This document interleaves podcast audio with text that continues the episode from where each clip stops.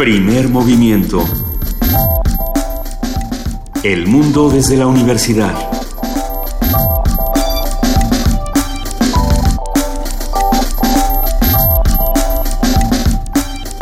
Muy buenos días, bienvenidos a Primer Movimiento. Les saluda Francisco Ángeles y les voy a presentar una serie de entrevistas especiales con motivo del Día Internacional de la Mujer.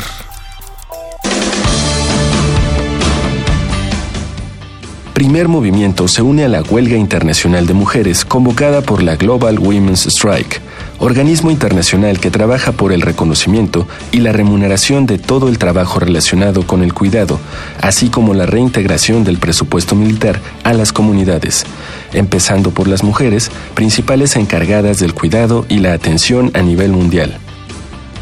Primer movimiento. Invirtamos en cuidar, no en matar.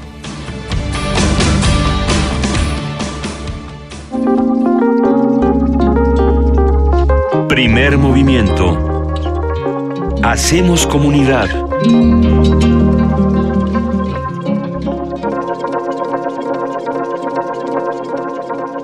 Ser mujer es complicado en el mundo entero, pero en el mundo árabe lo es aún más. La periodista Didma Hatif, de la agencia noticiosa Al Jazeera, conversó con nosotros sobre su experiencia como mujer, como periodista e incluso como poeta. في أول الصباح. وبحلم قبلة واحدة في أول الصباح أو آخر الصباح أو خارج الصباح. ترميني في ذلك النهر. لا خيار سوى اثنين بين الغرق والغرق. وأنا أحب الغرق في الخمر. أنا أحب الغرق في الزبدة والعسل. أنا أحب الغرق بلا ماء. أنا أحب الغرق بلا أمل. فأغرقني. أغرقني فيك حتى الثمل أغرقني فيك حتى الغرق. ولا تنقذني بل أغرقني المزيد أغرقني فيك حتى القاع الأسفل. أغرقني فيك حتى أنسى السباحة ولا تعلمني. ثم أغرقني المزيد أغرقني فيك حتى العودة ولا أملي Esta mañana primer movimiento tiene una invitada fundamental, de muchas maneras insólita, pero bueno, vamos a presentarla porque esto que acaban de escuchar es Naufragio de Dima Hatif, esta poeta, escritora, periodista, mujer árabe que nos acompaña aquí en la cabina y para nosotras es un verdadero privilegio. Dima, bienvenida. Gracias y buenas tardes o buenos días. o buenas noches. O, buenas noches, según estemos en el mundo árabe, en México, en Estados Unidos, en Asia, en donde estén. ¿Qué escuchamos, Dima? Es el, son los dos primeros párrafos de Naufragio, que es un poema que me, me gusta mucho a mí porque es donde hablo de las cosas que me gustaría hacer y que no, siempre suceden. Y es un sueño al final, ¿no? Pero es eh, ahogarse en lo que nosotros queramos. Eh, yo, le, yo digo, ahógame en el en el vino, hago, que, que, es un tabú en el mundo árabe, ¿no? Ahógame en el vino, ahogarse, de, ya de que la mujer diga que quiere ser, que quiere que un hombre la ahogue, es un tabú, ¿no? Que ella diga, porque normalmente ella solamente sigue. Entonces, ahogarse en el vino, ahógame en la mantequilla, ahógame en el miel, en la miel, eh, ahógame hasta que no pueda respirar más, ahógame hasta que no pueda, hasta que se me olvide cómo nadar etcétera. Pero al final es un sueño, es, es un deseo de mujer. Y sí, esto, esto lo que trato de hacer en la poesía es darle voz a la mujer para que diga las cosas, que no tenga miedo de decir. Ah, una, una pregunta, Dima. Mencionabas a quién se le estaba hablando en este poema. ¿Es a un hombre a quien se le habla? Ah, es supuestamente sí un hombre. Eh, que al final este se sí Sí, es un hombre, es un hombre. Comienza con un beso, de hecho, el, el, el con un sueño de beso, que bueno, es un, también es un comienzo. Mm, yo veo las miradas de la gente cuando leo esto, que como una mujer va a comenzar con el sueño de un beso, ¿no? Que dice, ¿no? El sueño de un beso en la mañana o no sé qué, ¿no? Es, eh, o en la tarde. Eh, y sí, es a un hombre. ¿Las mujeres árabes no pueden tener deseos? Mira, pueden tener, pero normalmente tienen que esperar. no, no son ¿Les tiene que decir qué es el deseo que deben tener? Normalmente la mujer árabe eh, no debe decir, debe expresarlo de otra manera, es decir, con lo que pone maquillaje o perfume o con su con la ropa, así ella puede decir que tiene deseo para que el, el hombre haga, que el hombre decida. Es decir, su rol es seducir y no seducir, pero a través de ser de ser seducida. O sea, eh, no es ella que seduce activamente, sino usa su cuerpo para tener lo que ella quiere y no es ella que toma la iniciativa o al menos no lo puede decir. Es un poco, yo sé que es, es un poco complicado, pero porque eh, la mujer debe seguir. Esa es la, esa es la idea. Lo, lo interesante es pensar en cómo tu trabajo es todo lo contrario. Eres una mujer que escribe, eres una mujer que dice, que desea, que pide. ¿Cómo se relacionan el periodismo y la poesía en, en un mundo como este? O sea, con, con este tipo de reglas. Sí, bueno, en el periodismo, por supuesto, eh, a veces yo siento que me he hecho hombre para ser exitosa, para tener éxito laboral. Muchos años de mi vida yo creo que actuaba como hombre, pensaba como hombre y no como mujer, porque para que te acepten y que te den la oportunidad, tienen que respetarte como hombre, no como mujer porque mujer es todas las otras cosas que ellos creen que te van a impedir ser como ellos. Así que yo creo que parte de mi vida, de mi éxito laboral como corresponsal, por ejemplo, yo actuaba incluso con las mujeres como hombre y eso lo rectifiqué cuando me hice madre. Cuando me hice madre me di, me di cuenta de repente, caramba, soy mujer y tengo todo esto en mi en mi cuerpo que va a salir y de repente cambié completamente de actitud y me di cuenta de que sí puedo ser mujer y además confirmarlo con mi manera de ser, con mi manera de trabajar, con mi manera de mandar y de tomar iniciativa y seguir teniendo éxito y que los hombres sí lo van a aceptar.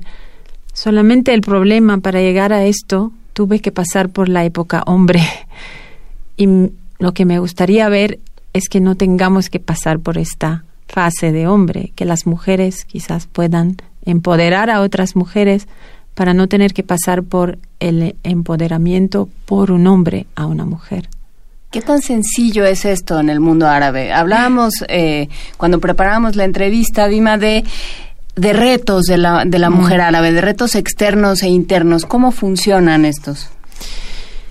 Mira, el, el reto interno es, creo, lo más complicado y puede tomar muchos años, porque adentro tenemos mucha culpa. Le culpan a la mujer todo lo que pasa. Si se divorcia es porque fue mala esposa, si no se casa es porque es fea, si el hijo está enfermo es porque ella no la cuidó bien, si no es exitosa ah, es porque se casó, si todo el tiempo hay esta presión de que la mujer tiene la culpa, entonces esta culpa está adentro y la guardamos, la mantenemos y se hace realidad, ya es la norma. Claro. Entonces para, para poder salir de esto y, y expresarse en poesía hay que romper esto adentro y no tener miedo de qué me va a pasar cuando haga esto. Si yo digo lo que pienso verdaderamente, que es el deseo mío, o que es decir que no quiero que me manden, no quiero que me digan qué hacer, o no quiero eh, esto o lo otro de la religión, de la política, de la autoridad masculina, de la autoridad de la familia, de la sociedad, ¿qué me va a pasar? ¿Me van a castigar? soy culpable otra vez. Para salir de esta, este círculo de tener miedo de ser culpable es mucho trabajo interno. Y luego la presión social, la presión de la familia, la presión laboral, la presión de todo. A mí me pasó, por ejemplo, la- las primeras veces que publiqué poemas o pedazos de poemas en Facebook, como soy, per- soy periodista y salgo en la tele, que compañeros míos, periodistas, me escribieron en mensaje directo, borra esto, bórralo ya. Vas a destruir tu carrera periodística. Tu reputación ahora va a ir a carajo porque eso no se escribe. Una periodista como tú que entrevista a, a presidentes no puede estar escribiendo estas cosas sobre el amor. Esto no va con tu con tu personalidad y no va con con tu perfil. Con tu perfil. Y cuando les decía, pero oye, pero ser periodista no quiere ser no ser mujer o ser poeta o ser escritora. Sí, puedes escribir sobre los temas que ya sabemos que tú conoces bien. Esto no es tuyo. Es decir, esa resistencia de que a cada uno de nosotros eh, les dan una caja. Salirse de esa caja a crear otras cajas mm, seguramente no es un proceso fácil, sea lo que sean, sean lo que sean las cajas, ¿no? Y además, este, la presión del, de lo que van a pensar mis padres, de lo que van a pensar, de lo que va a pensar el esposo, o de lo que va a pensar, pensar todo el mundo, este poema seguramente es su historia. Y te van a juzgar. ¿A quién le estás escribiendo esas cosas? ¿A quién estás escribiendo? ¿En quién estás pensando? Y, eh, y te van a juzgar, te van van a decir, ay, tiene una vida así como, mm, anda con hombres, como si fuera algo malo. Otra vez la culpa, ¿no? Tienes que estar preparada, por eso dije el reto primero interno, tienes que estar preparada para no volver a caer en la culpa interna y en esta presión interna que tú tienes que no puedo, no debo, no se puede. Yo soy mujer y soy periodista y tengo una imagen. Al final, yo cuando me atreví a hacerlo, eh, descubrí que mis colegas, hombres y mujeres, todos me leen los poemas y que al contrario, ellos tienen más respeto. Lo que yo no me imaginaba, yo pensaba que iba quizás a perder mi carrera periodística. Dije, no importa, esto ya no lo puedo parar, eso de escribir la poesía lo quiero hacer porque no es no es una decisión escribir poesía, la poesía te viene y se queda y no se no se va sino cuando ella quiera. Entonces, este no yo sabía que esa, ese era mi camino que no podía cambiarlo. Dije, bueno, si no me aceptan como soy ahora, la madre y la poeta, la mujer, pues está bien, me pasaré la vida haciendo otra cosa pero al final no, hasta mis superiores este, ven mis poemas y claro, algunos poemas seguramente se quedan un poco chocados, pero a, mí me parece que eso me ha agregado algo más eh, y me hace transparente que no estoy jugando la periodista tal y, y escondiendo el resto de mí, que sí existe. Hablábamos hace un, un momento de de que el proceso de las mujeres árabes para hacerse visibles, ¿no? de, la mujer árabe como esta mujer que debe ser siempre invisible, como este, este ser que debe ser invisible y que el proceso para visibilizarse, para tener una voz, para decir aquí estoy, es parecido a lo que en, en México y en, y en lengua española llamamos salir del closet. ¿no? Sí, eh, eh, sí, sí, no tal cual. Eh, para los este es salir del closet, por el que los homosexuales de, se, se asumen frente a sí mismos y frente al mundo como tales. Entonces, eh, ¿cómo fue salir del closet como poeta para ti? Em, es primero realizar, o sea, no, primero entender eh, lo que hay adentro. Y eh, yo no sabía que era poesía. Yo no sabía que era esto. entender y, y aceptar que sí, que eso existe adentro y, em, y no tener miedo de descubrir más lo que queda dentro y sacarlo. Entonces cada vez escribía algo que yo pensaba era imposible antes decirlo. Lo decía y no pasó nada. Yo podía seguir viva. Y hay gente que estaba leyendo y le encantó y decía, ay, eso entiendo muy bien, eso me pasa a mí. Y de repente te das cuenta que lo que era imposible hace pocos minutos antes de tú pasar ese poema a otra persona, ahora es aceptado. Entonces vas y buscas más, otro imposible. Y es así que vas paso paso. Y yo, yo tengo que decir que los, los medios sociales como Facebook, Twitter me han ayudado mucho porque veía la reacción de la gente. Bueno, hay gente que tuvo reacción muy negativa, que me han insultado, que no sé qué, que cállate, que las mujeres no deben hablar así, pero mucha más gente me apoyó, mucha más gente me le quedó encantada y sobre todo mujeres. Y eso me dio, me, me, me animé a descubrir más de esa parte de mujer porque sentí que estaba ayudando a las mujeres, por ejemplo, con Naufragio. Ese poema una vez lo leí y había una mujer sentada eh, con velo, calladita todo el tiempo, ninguna reacción durante el recital. Y al final viene y me dice, yo tengo 25 años de casada. Por primera vez voy a intentar decirle a mi marido, ahógame. ¡Ah, qué belleza! Con, y, esa postal mira, yo le di un abrazo fuerte. Yo no sé si lo hizo. ¿Y qué pasó? ¿Y qué pasó? Pero si ella dijo que durante... ella lo que me está diciendo que durante 25 años no lo ha hecho nunca, no lo ha pensado, no, ha, no se ha atrevido. Y cuando me lo dijo, y sobre todo porque era muy calladita, muy así conservadora, eh, e, ese es el tipo de, de, momentos que te, te da mucha fuerza, energía para buscar más, a ver qué más puedes sacar de adentro. Eso es. Algo que me llama mucho la atención de lo que estás narrándonos ahora, Dima, es que todo esto, tal cual como lo cuentas, podríamos trasladarlo a Latinoamérica y las presiones sociales serían muy similares. No diría que iguales, porque venimos de contextos, todos venimos de un contexto diferente, todos los todos en esta mesa y todos los radioescuchas. Pero hay muchas presiones similares y hay muchos silencios similares. Y quizá me gustaría preguntarte qué presión, no, no qué presión social pesa más, pero tú que has estado en los dos lados, ¿cómo podrías relacionar, no sé, las presiones sociales del mundo árabe con las de Latinoamérica, que también me imagino que las vives de otra manera, también teniendo redes sociales, en todos tus viajes, eh, acostumbras viajar muchísimo, es decir... Sí, pues mira, es, es, yo digo que son muy distintas, por supuesto, porque ustedes están pasando por otra fase, ¿no?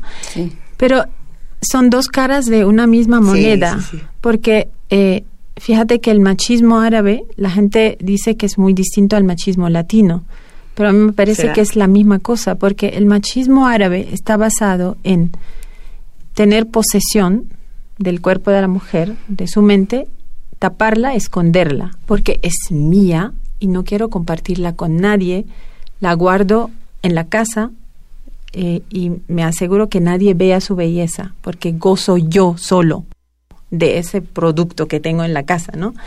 Y el machismo latino es, mira que tan bella está, yo ando con esa amante tan bella, mira que cañón, no sé qué, bueno, quiere mostrar qué tan bella esa mujer o qué tan inteligente otra vez es mía, miran, miren lo que yo tengo.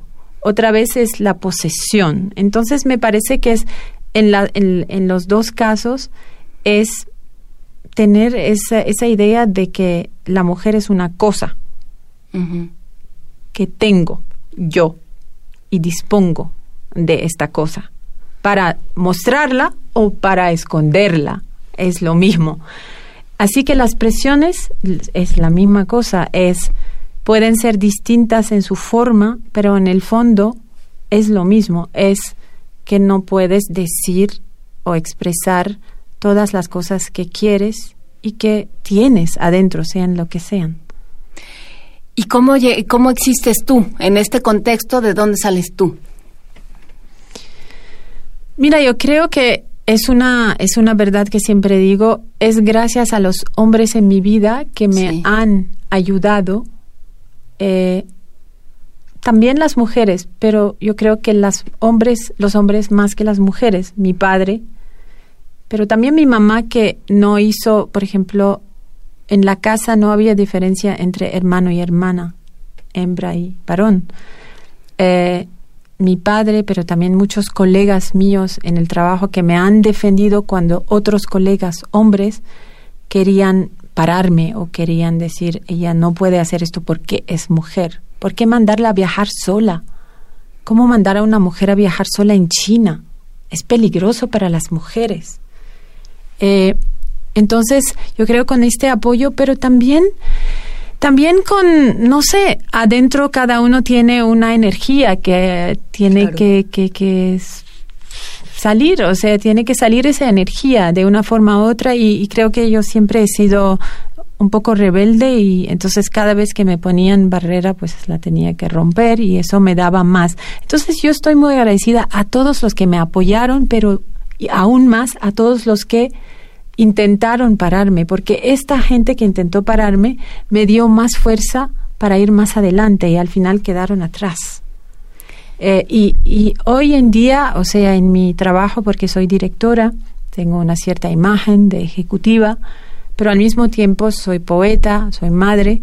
Hoy en día trato de, de dar un ejemplo de que se puede, se puede hacer lo que uno quiere, la combinación de cosas que uno quiere. Y, y, muchas veces yo rompo un poco la imagen de lo que debe ser una directora en la manera de hacer, en la manera de hablar, en la manera de vestirse, en la manera de ir a las reuniones estas grandes. A veces vengo con el niño porque está enfermo y no lo voy a dejar en la casa. Entro a la sala de reuniones de ejecutivos con mi hijo y está conmigo. Nadie puede decir nada porque todos tienen hijos y saben que ellos no querrán que su mujer salga de la casa si el niño está enfermo. Pues yo, yo soy igual. Entonces, con estas, estas cosas que son importantes, aunque parezcan pequeñas, yo creo que aprendo a existir con esas, bueno, muchas cosas. Es que al principio de la conversación, precisamente, eh, decías, ¿no? Para el trabajo periodístico, que es completamente separado, vamos a ponerlo ahorita de la poesía, jugabas porque utilizaste la palabra juego, yo no sé si la, debemos retomar o no, hacer esta otra persona, y en este caso hablabas de, de un hombre, ¿no? De, de, una dima hombre, vamos a ponerlo así. Sí. ¿Cómo, el proceso de quitarse la máscara y de de pronto decir, a ver, me voy a llevar a mi, a mi hijo al trabajo, a mi hija al trabajo, no es el proceso más sencillo. Y quizá ahí está el germen de la poesía, cuando uno tiene que quitarse esta máscara de alto ejecutivo que de vez en cuando todos nos tenemos que poner esa por un lado me gustaría saber tu opinión, pero también por el otro y desde el lado de los periodistas, ¿tenemos que ponernos máscaras? Los que trabajamos en medios de comunicación. Mira, si trabajas en televisión y también tienes que sobrevivir toda la presión en la sala de redacción, oh, la presión física, la presión, o sea, eh, para, para llegar a donde yo llegué tuve que darle pruebas a todo el mundo y a mí que sí puedo hacer lo que sea ir a la selva, aunque tenga la regla. Eh, estar embarazada y subir montes y hacer mis historias. Eh, amamantar en medio de caos. Eh, este, todas estas cosas hacen que te, bueno, que, que, te hagas mucho más fuerte y entonces fuerte adentro quiere decir fuerte afuera y fuerte afuera es ser yo, madre, no soy hombre, madre y pues si, si lo quieren, muy bien, no lo quieren, que pongan un hombre como ejecutivo. Yo tengo muchas otras cosas que hacer en la vida, si no me quieren aceptar en, en esto. Y, y, sinceramente ha sido de verdad así, o sea, yo dije cuando me ofrecieron este cargo ejecutivo, yo dije, pero yo no soy el hombre que yo era antes de corresponsal. Y ellos dos quedaron como hombres, ¿no? Mirándome, ¿de qué estás hablando? Dije, no, ahora soy madre y soy mujer y mi, mi vida de mujer, de madre, es más importante que este trabajo. Eso quiere decir que voy a darle prioridad a esto si ustedes están de acuerdo, muy bien. Si en algún momento no están de acuerdo, me dicen y es una es una decisión mía esto. Y la verdad todo el mundo lo respeta. Y eso te dice, es lo mismo que la poesía. Cuando tú te atreves y tomas la decisión y la iniciativa y intentas empujar la línea donde tú pensabas que las cosas se terminaban, que era la última línea donde podías llegar, descubres que hay otra línea y una línea más y una línea más y una línea más. Y nunca debes dejar de seguir caminando, empujando las líneas. Pues muchísimas gracias por esta conversación. Muchísimas gracias, Dima Hatib, por haberte desplazado hasta Radio Nama a platicar con nosotros. Esperemos que tu estancia por México sea un poco más relajada porque hoy, llegaste un tanto agotada. Sí, pero... Eh, una última cosa eh, que, quisiera agregar porque México ha sido un, el primer país latinoamericano que yo conocí. Y la verdad, el mundo latino me ha me ha ayudado mucho en este proceso de salir del closet árabe del closet de la mujer árabe que no puede decir las cosas, viendo los ejemplos que yo tenía alrededor. Y yo creo que el clima, la lluvia, el monte, lo verde, todo esto, los pájaros, esa, esa, esa mezcla de culturas en América Latina me ha ayudado mucho a abrirme adentro. Y de hecho la, la lluvia, todo lo que es latino está muy presente en mi poesía árabe tienes este poema que dice la única patria que no he perdido es el viaje y te lo agradecemos muchísimo. Dima Hatif, eh, directora de la cadena AJ Plus, poeta, mujer árabe, mujer valiente. Gracias por estar con nosotros esta mañana. Gracias a ustedes.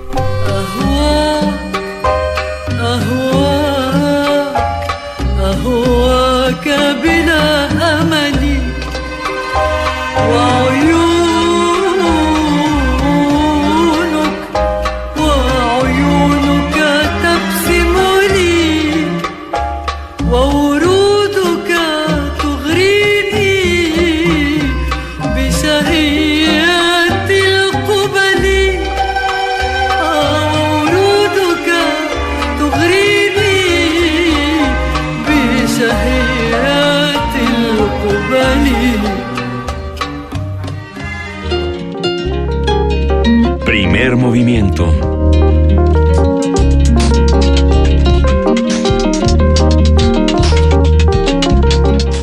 Para Natalia Toledo, como para muchas mujeres de este país, las palabras llegaron en una lengua distinta al español. A partir de una remembranza apasionante, nos compartió la historia de sus comienzos en la escritura.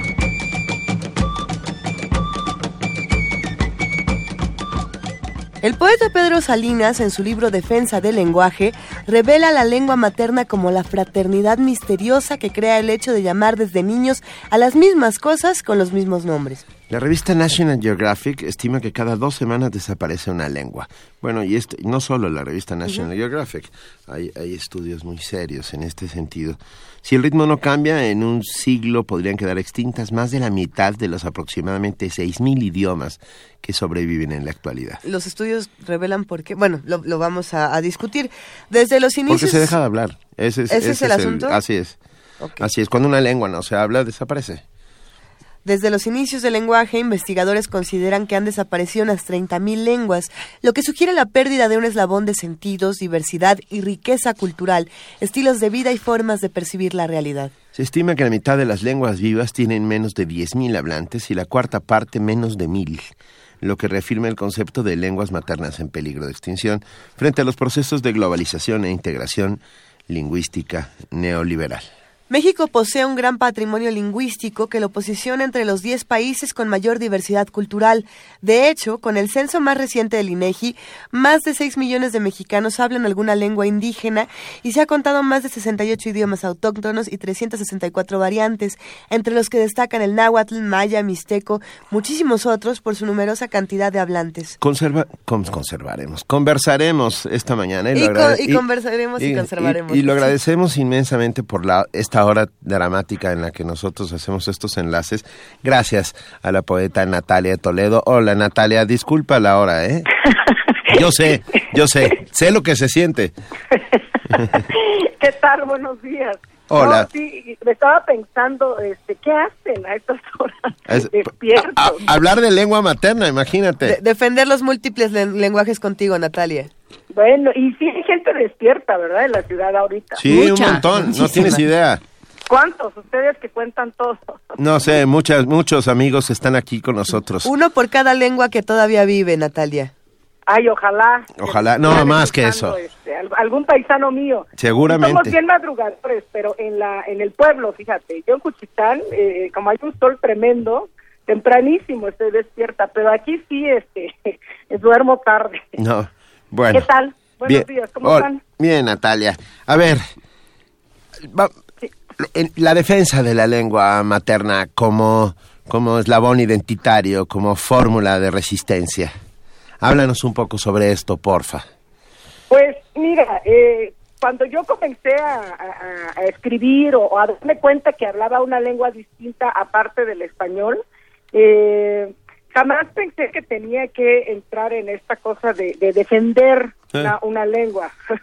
no, no, no, no tenía la menor idea. Cuando empecé a escribir mis primeros poemas, jamás pensé que iba a llegar a ese punto, porque siempre estábamos eh, en, el istmo de Tehuantepec, de donde yo soy de Juchitán, siempre como muy muy orgullosos de, ser hablantes. Allá se discrimina el que no habla, este, al revés allá. Siempre siempre es como una cuestión de de, de, de, cultos, de, de, cómo se dice, de ser culto, de, de, tener información, de tener conocimiento, de tener respeto por las cosas de para las personas que hablemos el zapoteco. Siempre ha sido así como una, una un reconocimiento entre nosotros de este de sentirse orgulloso y también de respeto, porque si, si, si tú te das cuenta y, y, ves a los viejos hablando y ves a los jóvenes hablando y ves a los este a los adultos de, de, de, ese entonces, ¿no? Cuando yo era niña,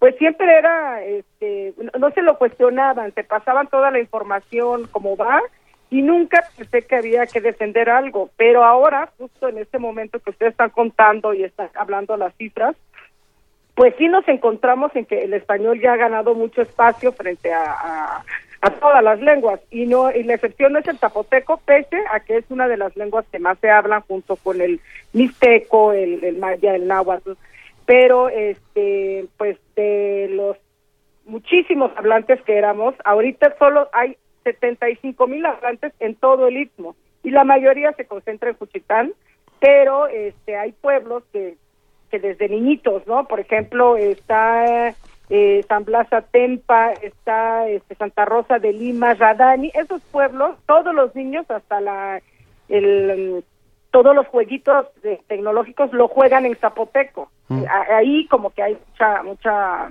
muchos hablantes, mucha esperanza, pero en Juchitán ya no. Hay muchos niños que que, que dejaron de, de, de aprender el, el zapoteco de sus padres que pues ya saben, ¿no? Todas las razones que participan y las cosas que participan para que una mamá, un papá decida no, no enseñarle una lengua a sus hijos, que una es la discriminación espantosa que hay en el país. Pero por supuesto, hoy no nos quedamos pensando, Natalia, hay sí.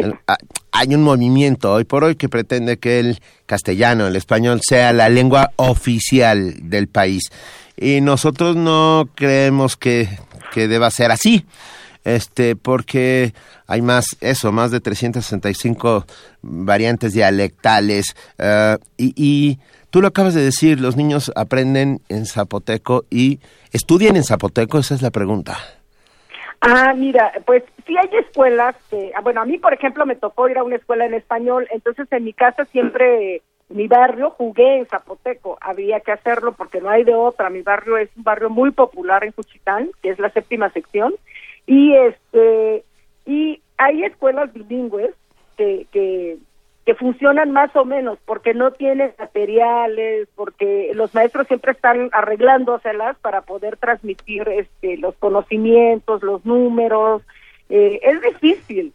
Yo, yo tengo un taller que se llama El Camino de la Iguana, que hice con un amigo sí. historiador y lingüista que se llama Víctor Cata, y damos estos talleres a niños, a jóvenes y a maestros también, para eh, enseñarles la escritura, porque teníamos este pendiente, ¿no? Esta pregunta que, que, que, nosotros nos hacíamos, ¿y para qué diablos escribimos en zapoteco si nadie nos lee?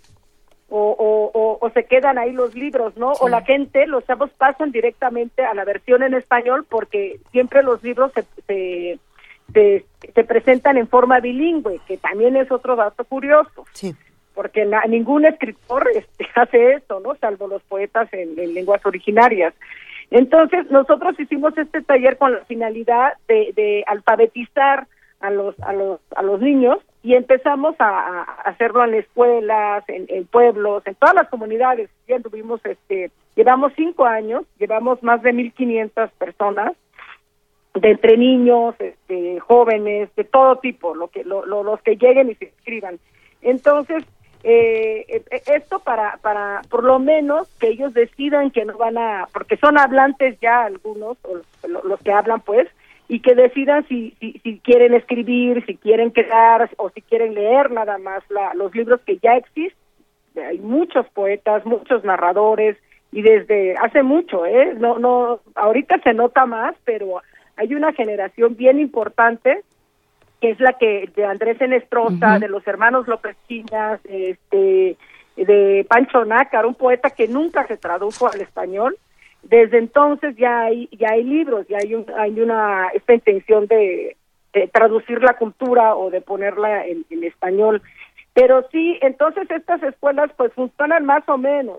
Eh, no tienen muchos recursos como la mayoría de las escuelas este, del país. Sí, las públicas. Eh, Sí, eh, yo, he trabajado en esas escuelas, por eso puedo decir que son un poco así, este, buscando, creando. Los maestros se parten el alma buscando, este, cuentos, buscando historias, canciones, este, y cómo transmitirlo, que es la, la, la, cosa, porque ellos no no aprendieron todo en, en zapoteco, por ejemplo. Sí hay escuelas normales bilingües, pero son bien chistosas porque este cuando sales ya este, de, terminaste la carrera ah, siendo tú hablante del zapoteco por ejemplo te pueden mandar a la mixteca. A un lugar donde no hablas cuyo idioma no hablas.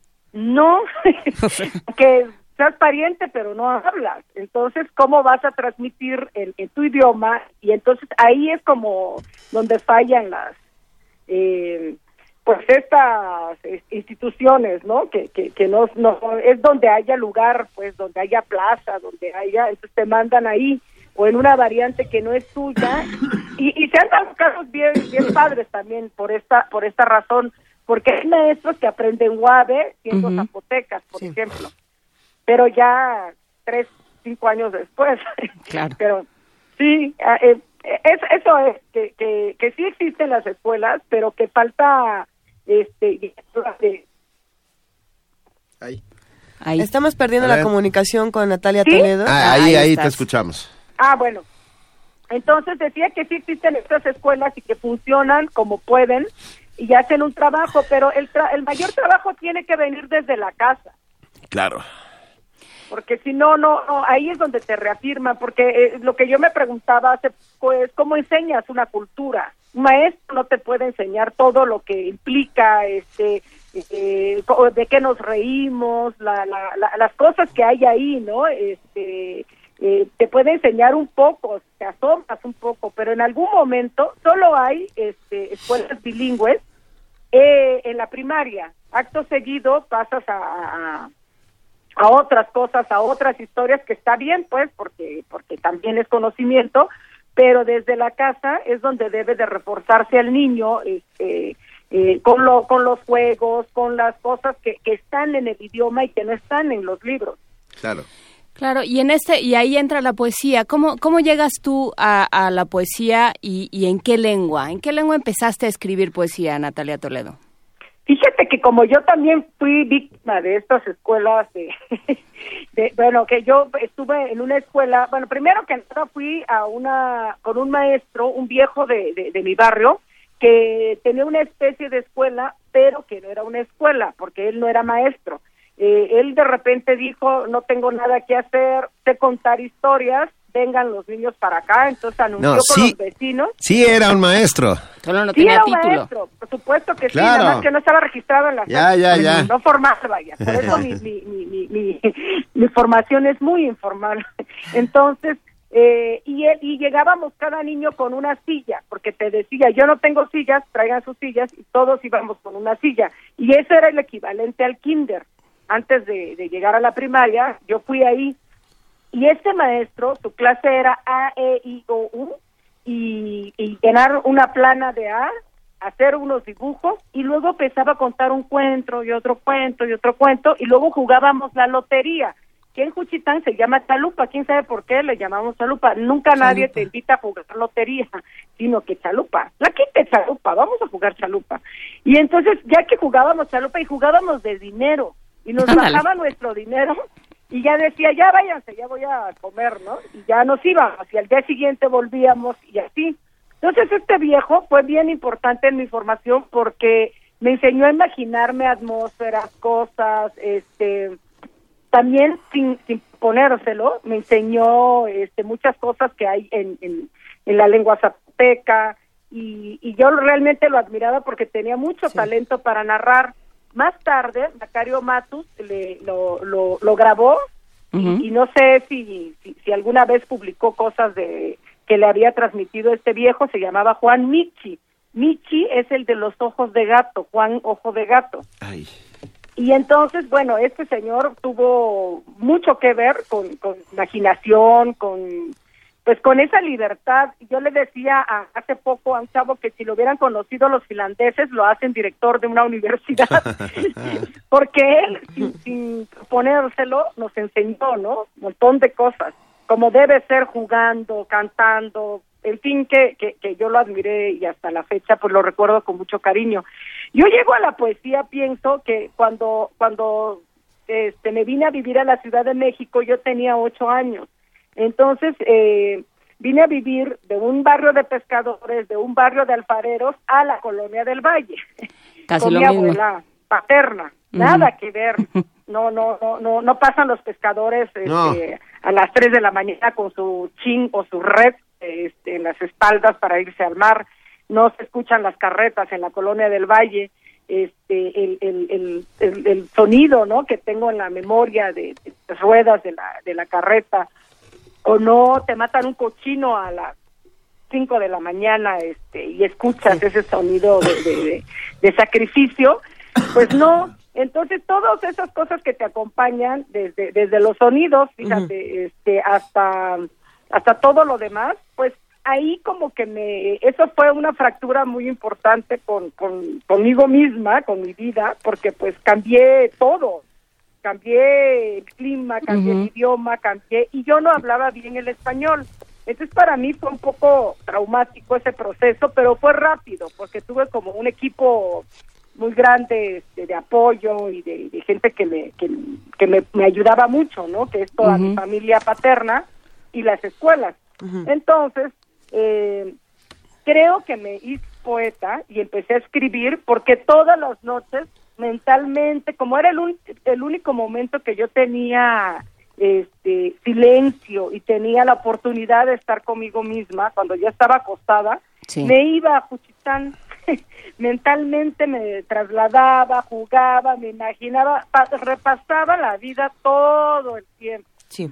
Entonces dicen que los poetas indígenas que bueno, que siempre vivimos del pasado, ¿no? No nada más los poetas indígenas, la mayoría pero este pero ahí era siempre estar regresando a este pasado que, que no que no tenía tantos años de haber sucedido pero donde yo me sentía muy bien donde yo me sentía segura donde yo me sentía contenta. Y así es que como a los 11 años comencé a, a escribir algunas cosas. Las escribí en español porque yo fui y aprendí primero a escribir en español aunque mi lengua materna es el zapoteco pero no sabía cómo cómo ponerlo en un papel, por ejemplo, cómo escribir este una palabra, no sabía que existía la DX, la XH, la apóstrofo, este, las vocales quebradas y esas cosas que existen en el zapoteco, no sabía cómo representarlas. Entonces cuando ya pude y me atreví y, escuché como usted mi oído, comencé a escribir, aunque con muchas deficiencias, porque no nadie te enseña así más o menos yo creo que me hice. Como varias cosas que me sucedieron en la vida que que, que, que, creo que tuvieron que ver para que yo me convirtiera o así como esta esta cosa de los papás que me sacaron de ahí como de, de, un paraíso no de un lugar lleno de sol de agua de mar de juegos. Y siempre lo primero que tienes por muy feo que sea, este, pues te embarca y es lo que siempre vas a, vas a añorar de alguna manera, a menos que sea muy horroroso, pero no, no fue el caso. Natalia, nosotros leímos con muchísimo cariño El dorso del cangrejo, esta nueva publicación que tienes con Almadía, y me gustaría también preguntarte cómo se relacionan las editoriales con los poetas y precisamente cuando estás tratando muchas lenguas, ¿qué editoriales acceden a este tipo de tratos, qué editoriales no? Digo, sin hablar bien o mal de las editoriales, ¿cuál es la labor de un poeta eh, multilingüe, por así decirlo, cuando, cuando tenemos eh, editoriales que en algunos casos pueden ser muy cerradas y en otros no? Yo creo que lo que tenemos que hacer los poetas que, que, pues, que escribimos en dos idiomas, en una lengua originaria, también es ir a buscar, como dicen los españoles, ir a por, a, por la tal editorial, ¿no? Presentar los trabajos, este, yo alguna vez dije, porque Almadía es una editorial oaxaqueña. Sí, sí. y no tiene a oaxaqueños casi, o a menos escritores en lenguas originarias en sus títulos, en sus publicaciones. Entonces yo una vez, eh, alguien me preguntó en Oaxaca que qué pensaba del trabajo que hacía Almadía, entonces yo dije, pues eh, es muy bueno porque tiene un catálogo muy importante de escritores nacionales, internacionales, este, muy, muy bueno, pero creo que no, no han entendido bien dónde están y, y, estaría bien algún día ver que publiquen a un escritor en lenguas originarias. No lo dije por mí, fue una queja porque dije, si es oaxaqueña, una editorial oaxaqueña y con tantos escritores en lenguas eh, eh, oaxaqueñas, en lenguas mexicanas que hay ahí, y, y, con mucha calidad, y no lo digo por mí, sino que hay, hay varios que, que merecen una publicación, entonces yo creo que Memo Quijas escuchó eso. Qué bueno. No tardaron. Qué bueno. El buen Memo, sí. Sí, entonces ya me, me, me, hablaron y, y, bueno, ya a Memo para empezar lo conozco desde muy chiquito porque eh, su mamá y mi papá son muy amigos. También se conocen desde hace horrores de años. Y entonces, eh, eh, pues ya él desde siempre me había pedido un libro de poemas, es cierto. Entonces, eh, pero yo tardo mucho para cocinar mis poemas, tardo mucho para, para, para armar un libro y por, por desidia más que por otra cosa. Y entonces, eh, cuando ya lo tuve listo, le dije, oye, y, y, pero él nunca, nunca desistió, siempre me estuvo diciendo, hasta que yo ya le dije, ya tengo un libro, este, te lo mando ya, ¿qué te parece? Y así nació el este, Dorso del Cangrejo. Y, y bueno, este, hay editoriales como creo que medio nuevas, como Pluralia, que, acaba de publicar varios libros de, de, poetas eh, que escriben en, en, otras lenguas de México, ¿no? Este, a varias, sí, hay una colección de chavas. Eh, por ejemplo, yo publiqué en el Fondo de Cultura, este, algo para niños, ¿no? Para niños, sí. Pero claro, este, tienen las, los dibujos de Toledo, entonces, ¿quién va a decir no? Sí. Oye, no, está, está, está bien. Yo, Natalia, yo me ya estamos por irnos, pero me atrevo, me atrevo a pedirte algo. A ver, estamos nosotros en la colonia del Valle. Está amaneciendo. Ah, ¿Cómo me gustaría que fuera Juchitán? Y entonces a lo mejor, a lo mejor podemos salvarnos si tú nos dices un pequeño fragmento de alguno de tus textos en zapoteco. Ah, bueno. Perdón, yo sé que la, la, hora, bueno, la hora es propicia justo, porque así... Es el amanezcamos en Juchitán. Amanezcamos en Juchitán es la propuesta. Ah, bueno, pues, eh, bueno, aquí hay uno muy, muy cortito, ¿verdad? Venga. imagino. Como quieras. Ah, bueno, es, este es de, no es de mi nuevo libro, porque justo ayer fui a un descache y regalé el último. Este, este es de Olivo Negro y se llama eh, no tiene título, dice, Care yande gigu, girasi sera kabenda, diusi di belu guriati yo carusi, naruya yelave, de chetillaga yeyaste. El río se desborda, todos se convierten en peces. Dios aparece en una pared descarapelada. Yo lo observo detrás de un olivo negro. Y ya. Gracias. Cortito. No, venga, gracias. Natalia Toledo, te, mandamos un abrazo y, seguiremos hablando. Ah, Órale, pues muchísimas gracias y un beso a todos y un saludo a los que nos escucharon. Claro que sí, muchísimas gracias. Un beso y un abrazo. Primer movimiento. Hacemos comunidad.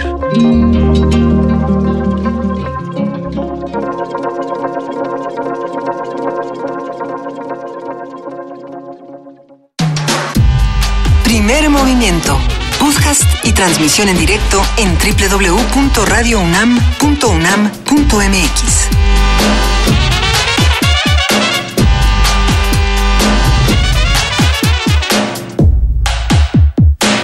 Se le llama lengua materna porque la transmiten principalmente las madres, las mujeres, a sus hijos y nietos. La poeta Miriam Moscona nos platicó del idioma y las palabras de su abuela y lo que ha significado para ella aprender una lengua que nunca adquirió del todo. Primer Movimiento se une a la huelga internacional de mujeres convocada por la Global Women's Strike organismo internacional que trabaja por el reconocimiento y la remuneración de todo el trabajo relacionado con el cuidado, así como la reintegración del presupuesto militar a las comunidades, empezando por las mujeres, principales encargadas del cuidado y la atención a nivel mundial. Primer movimiento. Invirtamos en cuidar, no en matar.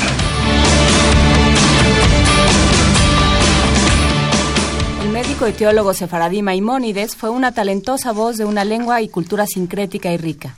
Enseñó que solo de vez en cuando brilla la verdad tan clara como la luz del día, y entonces nuestra naturaleza y hábito corren un velo sobre lo que percibimos y volvemos a la oscuridad, casi tan densa como al principio. Los sefardíes son una comunidad judía desarrollada en la península ibérica hasta su expulsión por los reyes católicos en el año de 1492, incorporando palabras de idiomas como el turco, portugués, hebreo, francés o italiano, porque no olvidaron el castellano de sus ancestros. Con el holocausto y la sustitución gradual de su lengua materna por la de su país de migración, el siglo XX fue crítico para la sobrevivencia del ladino, que ahora depende de una generación de jóvenes que se acercan a su herencia por medio del arte y la cultura, lengua de composiciones románicas, el canto, la vida religiosa y doméstica. Aproximadamente 150.000 personas en la actualidad pueden expresarse en ladino, mayormente en el seno de pequeñas comunidades sefardíes y personas de edad avanzada. avanzada. Se estima que en Israel habitan 100.000 hablantes de ladino, mientras que en Turquía subsiste la segunda mayor comunidad sefardí con 15.000 personas. Y en México, por lo menos haciendo una encuesta rápida, tenemos una. Sí. Conversar, y conversaremos con ella esta mañana. Es Miriam Moscona, escritora, autora de varios libros de poesía, de la novela Tela de Cebolla, por la que obtuvo el premio Javier Villarrutia, y de este poemario que tenemos hoy sobre la mesa, Ancina, editado por Vaso Roto. Eh, Miriam Moscona, buenos días, ¿cómo estás? Hola, ¿qué tal? Encantada de estar con ustedes. Nosotros eh, encantados de platicar contigo. Cuéntanos, ¿qué es la lengua ladina y por qué, y, y por qué defenderla? Mira, el, el judeo español o, o ladino es eh, la lengua que se llevaron los judíos de España tras la expulsión, eh, como ustedes ya lo mencionaron, en 1492, un año importantísimo que fue pues el año en donde ocurre esta ruptura, el año en donde Colón llega a América y el año en que se eh, da a conocer la primera gramática española. Eh, lejos de lo que se piensa, el, el, ladino no es la lengua que hablaban los judíos en la península eh, distinto al, al de los demás. Es la lengua que ellos se llevaron de España, pero que con los años se fue impregnando del habla de las distintas comunidades en las que se estableció esa comunidad, valga la redundancia. Es decir, eh, Francia, Italia, Rumania, Bulgaria, Turquía, eh, como un camaleón a veces imagino esta lengua que fue cambiando de, de, de color según a dónde iba apoyándose. ¿Y por qué defenderla? Bueno, yo creo que esa, esa pregunta se, se responde sola, por la misma razón por la que hay que defender las lenguas indígenas de nuestro país y cualquier lengua eh, amenazada, porque una, una lengua, como ustedes perfectamente saben, es mucho más que el contenido de sus palabras. Una lengua es un sistema muy complejo, una visión del mundo, una un organismo vivo. Es, es, tan triste ver cuando una lengua está apagándose, tan triste como cuando sabes que no vas a volver a ver una especie animal y más más que eso, porque aquí además de lo que es hay lo que significa, ¿no? Claro. Querida Miriam, habla, eh, ¿cuándo escuchaste, por, cuándo te diste cuenta que estabas escuchando ladino, que eso que estabas escuchando era ladino? Ay, qué bonita pregunta, Benito. Eh, fíjate que no lo sé. Yo recibí esta lengua de parte de, de mis abuelas, sobre todo, que llegaron a México eh, en estas migraciones las guerras siempre mueven gente de, de forma involuntaria, digamos, no, no eran exiliados, pero sí era una, una migración involuntaria. Y ellos a sus 70 años, digamos, mis abuelas, pues claro que ya no pasaron al español contemporáneo. De modo que siempre escuché como, como siempre digo, eh, entró en, en, en, en, la oreja chica esta lengua. Entró por mi oído, pero nunca salió por mi boca. Es decir, yo nunca les contesté en ladino, puesto que mi lengua es, es el español y para mí pues era como una lengua rara o, o, un, o un español raro más bien, que hablaban los viejos de todo el mundo para mí, ¿no? En la niñez. Y después me llamó muchísimo la atención escuchar eh, que en las zonas, digamos, con menos acceso a, la educación, había tanta coincidencia de palabras, mesmo, nadien, aiga, ancina, trujeron. Yo decía, ah, caray, que también vendrán de Bulgaria. y sí, de verdad me llegué a preguntar por qué hablan como mis abuelas. Eh, y, y toda esta cuestión pues bastante racista diría yo en, en, México eh, de, reírse de estas formas verbales de estos ancinas y de estos mesmos eh, es porque en realidad la gente no sabe qué es el español que trajeron los primeros pobladores a América y que de alguna manera en esas zonas rurales se quedó congelado en el tiempo. Claro que si un universitario me dice, fuiste y nadie, pues claro que se me alacian los chinos, como siempre digo, pero oigo con muchísimo respeto cuando la gente eh, eh, mantiene esas esas formas verbales. Muchas veces cuando he leído en público gente se me acerca y me dice, pero es que mi madre todavía habla así, mi abuela dice ansina, yo nunca nunca imaginé que era esto, ¿no? ¿Y en qué momento decides empezar a escribir? O sea, ¿en qué momento dices, o sea, en qué momento te apropias de esa lengua que, como dices, había entrado por tu oído y no había salido por tu boca? ¿En qué momento sale por tu pluma? Ay, pues me cayó el 20 muy tarde, querida, muy tarde. Empecé con, con este proyecto muy tarde. A veces me he querido preguntar, ¿por qué tardé tanto en hacer esto? Y pues no, no tengo una respuesta exacta, pero me imagino que para mí esta lengua era tocar algo que me dolía, tocar a mis muertos, tocar algo que, que perdí en la niñez. Eh, yo perdí a mis padres muy, muy, muy jovencita, a mis abuelos ni se diga, y en fin, no sé por qué tardé tanto, pero tardé mucho. El caso es que eh, en el 2006 recibí el apoyo de la Fundación Guggenheim para un proyecto de poesía en judeo español y con la lana de ese de ese apoyo este me fui a Bulgaria y todavía me di el lujo de invitar conmigo a una amiga, nos fuimos a Bulgaria, entrevisté a los últimos hablantes que hay ahí del judeo español porque pues es una lengua que tristemente ya no la hablan los niños. Y eh, cuando yo volví de vuelta cuando volví, perdón, a, a, mi mesa de trabajo con, con pues mi, mi, cuaderno de notas, etcétera, eh, tardé un buen rato peleando, eh, tratando de, de, pasar a, a, este proyecto de poesía estas ideas y bueno, eh, en muy pocas palabras eh, perdí entre comillas la batalla y acabé escribiendo un libro de narrativa para mi absoluta sorpresa, porque siempre dije que yo jamás iba a escribir una novela y no por falta de... Mira, mira, más eso sucede. Sí, ¿eh? ¿verdad? Claro. Tú me entiendes. Sí. Oye, mira, Alfonso de Alba nos llama y dice, recuerda que tú, que Miriam, saliste en Novia que te vea hablando ladino, en la película de Gita Schiffer. Así es. ¿Eh? Fue un, casi, casi un palomazo. No, Digo, no, sí tengo un personaje en la película.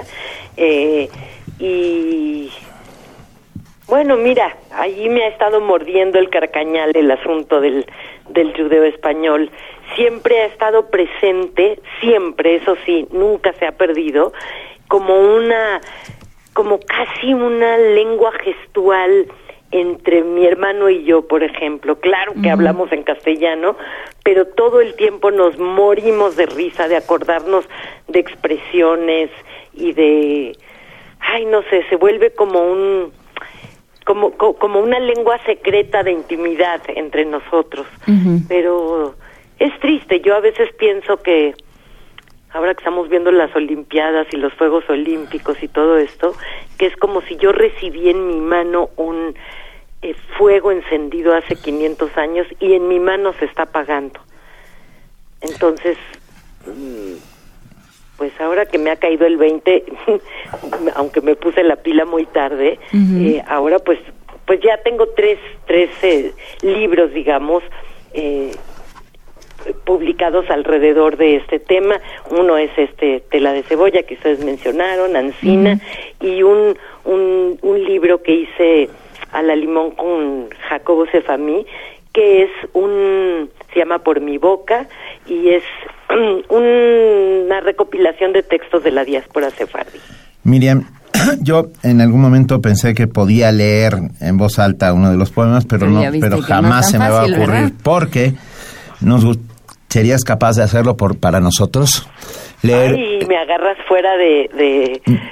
no tienes el libro en las manos porque yo. Ah, pero que será algo brevito. Lo que, ¿no? no, lo que, tú, quieras, por favor, porque para nosotros es importantísimo y además que quede grabado, justamente, que se quede aquí en Radio Nam, eh, el, que, el, que se sepa que el ladino, el judeo español, está vivo, pues.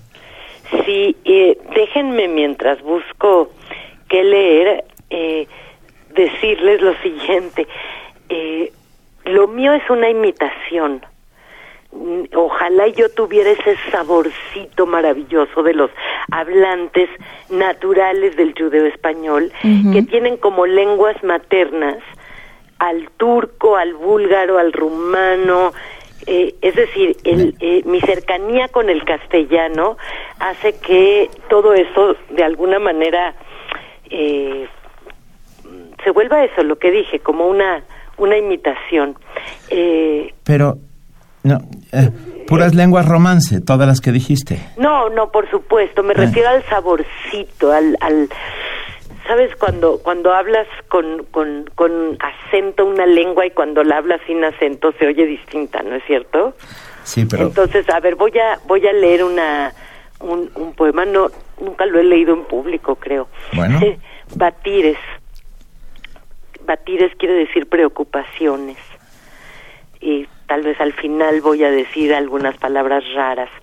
Y bueno, eh, antes de leerlo voy a decir que la última palabra de este poema es combinezón. Y combinezón es al mismo tiempo combinación y también camisón de dormir. Okay. Entonces hace como un doble sentido en este aspecto. Con nada se ambesa mejor que con una poca de dolor. No topas nada muevo aguarda otro querer, cuando el Dios te esté llamando, lo verás por novedad, entre rayos y centellas, le dirás que en tu morir cosa nueva estás viviendo. Si lo raro no existiera, no vería solución ni en la esencia, ni en el hecho, ni en los hechos del amor, que se fuye el menteroso de tu pan y de tu mesa, se me llora y me lecina muy adentro del garón repitiendo esta cantica. Me mató tu mal amor, los cabos de mi pena me adolencian el pensar cuando al pensamiento entran. Si en la muerte despertara a empezar del uno al diez, a la puerta te sacaba, ve a amargar otra mujer. Agora, con mis años, destellerlo ya terrido, señoras y señores, y Gursus lacrimatorio, a ponerle facha lucia y en de mientras a trocar combinezón. Venga. Qué bello, muchísimas, muchísimas gracias. no, al contrario, muchas gracias y oh. felicidades por su espacio que están escuchado y No, no, pero espérate, espérate, no, espérate, espérate, no, te vayas. No te vayas, no te vayas, ah, espera. Todavía tenemos preguntas. Ah, bueno, bueno. ¿Tú te topas con alguien, eh, por ejemplo, que nació en Bulgaria y que habla ladino y se entienden? Sí, por supuesto eh, hay nada más algunas palabras que, que van cambiando de, de zona de una zona a otra, ¿no? Eh, lo que es más difícil del, del judeo español eh, son las palabras que vienen del turco y, y hay una enorme influencia.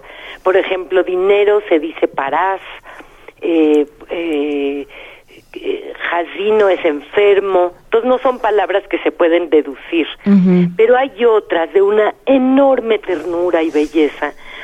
Eh, por ejemplo, niñez se dice chiquez. Ay, qué bonito. Juventud, mansedez.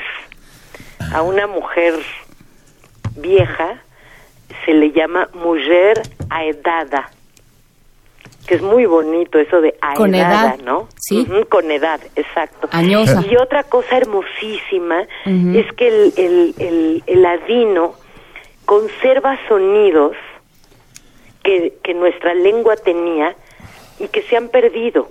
La gente ha perdido la memoria de esos sonidos y como siempre digo, la gente pudimos, o sea, las personas olvidamos, pero las lenguas no. Qué bonito. No, no te muevas de donde estás, querida Miriam. Dame un minuto. Vamos a desenlazarlos en este momento de nuestra frecuencia de AM. Agradecemos inmensamente a todos los que hacen esto posible. Continúa AM con su programación habitual y nosotros seguimos aquí en FM en el 96.1 Radio UNAM. Y seguimos con Miriam Moscona, que estaba contando cómo las lenguas no olvidan. Diciendo esto de las personas olvidamos, pero las lenguas no, claro, eh, era lo que decías al principio de estas formas arcaicas del español que encontramos en ciertos lugares de, de México, pero también están en el, en el judío español. Y, y es que me quedé pensando, a ver, yo eh, empezaste a hablar, Miriam, y yo de repente tuve una suerte de memoria y que me, que me picó como pican, como pican el, clavo dentro de la boca. el clavo de olor, porque mis abuelas hablaban bable entre sí. Wow. Este, entonces, el bable es el, eh, una suerte de asturiano arcaico y heroico, porque, pero bueno, y, y, y recupera el bable casualmente un montón de, justamente igual que el ladino, un montón de expresiones que tienen, que, que vienen del siglo de oro, ¿no? Y que, y que, y que están ahí como, y, que fueron adaptadas. A, mí me emociona mucho al, escuchar el ladino, eh, porque además es, es lengua de perseguidos, ¿no? Sí, pues es una lengua sin patria, una lengua sin academia sin, ortografía, sin gramática. Sí, mira, hay ahora la única revista en el mundo que se publica enteramente en judeo español, que es en Jerusalén, se llama Aquí Jerusalén, eh, ha tratado de proponer, por lo menos, la unificación de ciertos criterios ortográficos, pero al final del día cada quien hace lo que quiere. Eh, es, es muy curioso, en, en Tela de Cebolla yo entrevisté a una de las grandes académicas españolas, Elena Romero, sobre este asunto. Ella tiene una eh, postura distinta a la de aquí Jerusalén. Ella piensa que es una tontería eh, seguir escribiendo con tantas Ks, no acentuar, cambiar tanto las cambiar tanto la ortografía respecto del español contemporáneo y entonces ella cuando me dio todas estas respuestas, digamos que yo fui con el chisme con los de aquí Jerusalén, ¿verdad?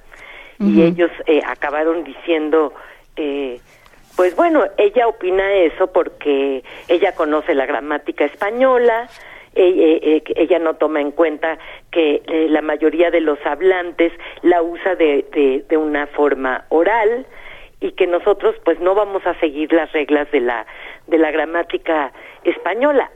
Y yo luego volví con el chisme con, con Elena Romero.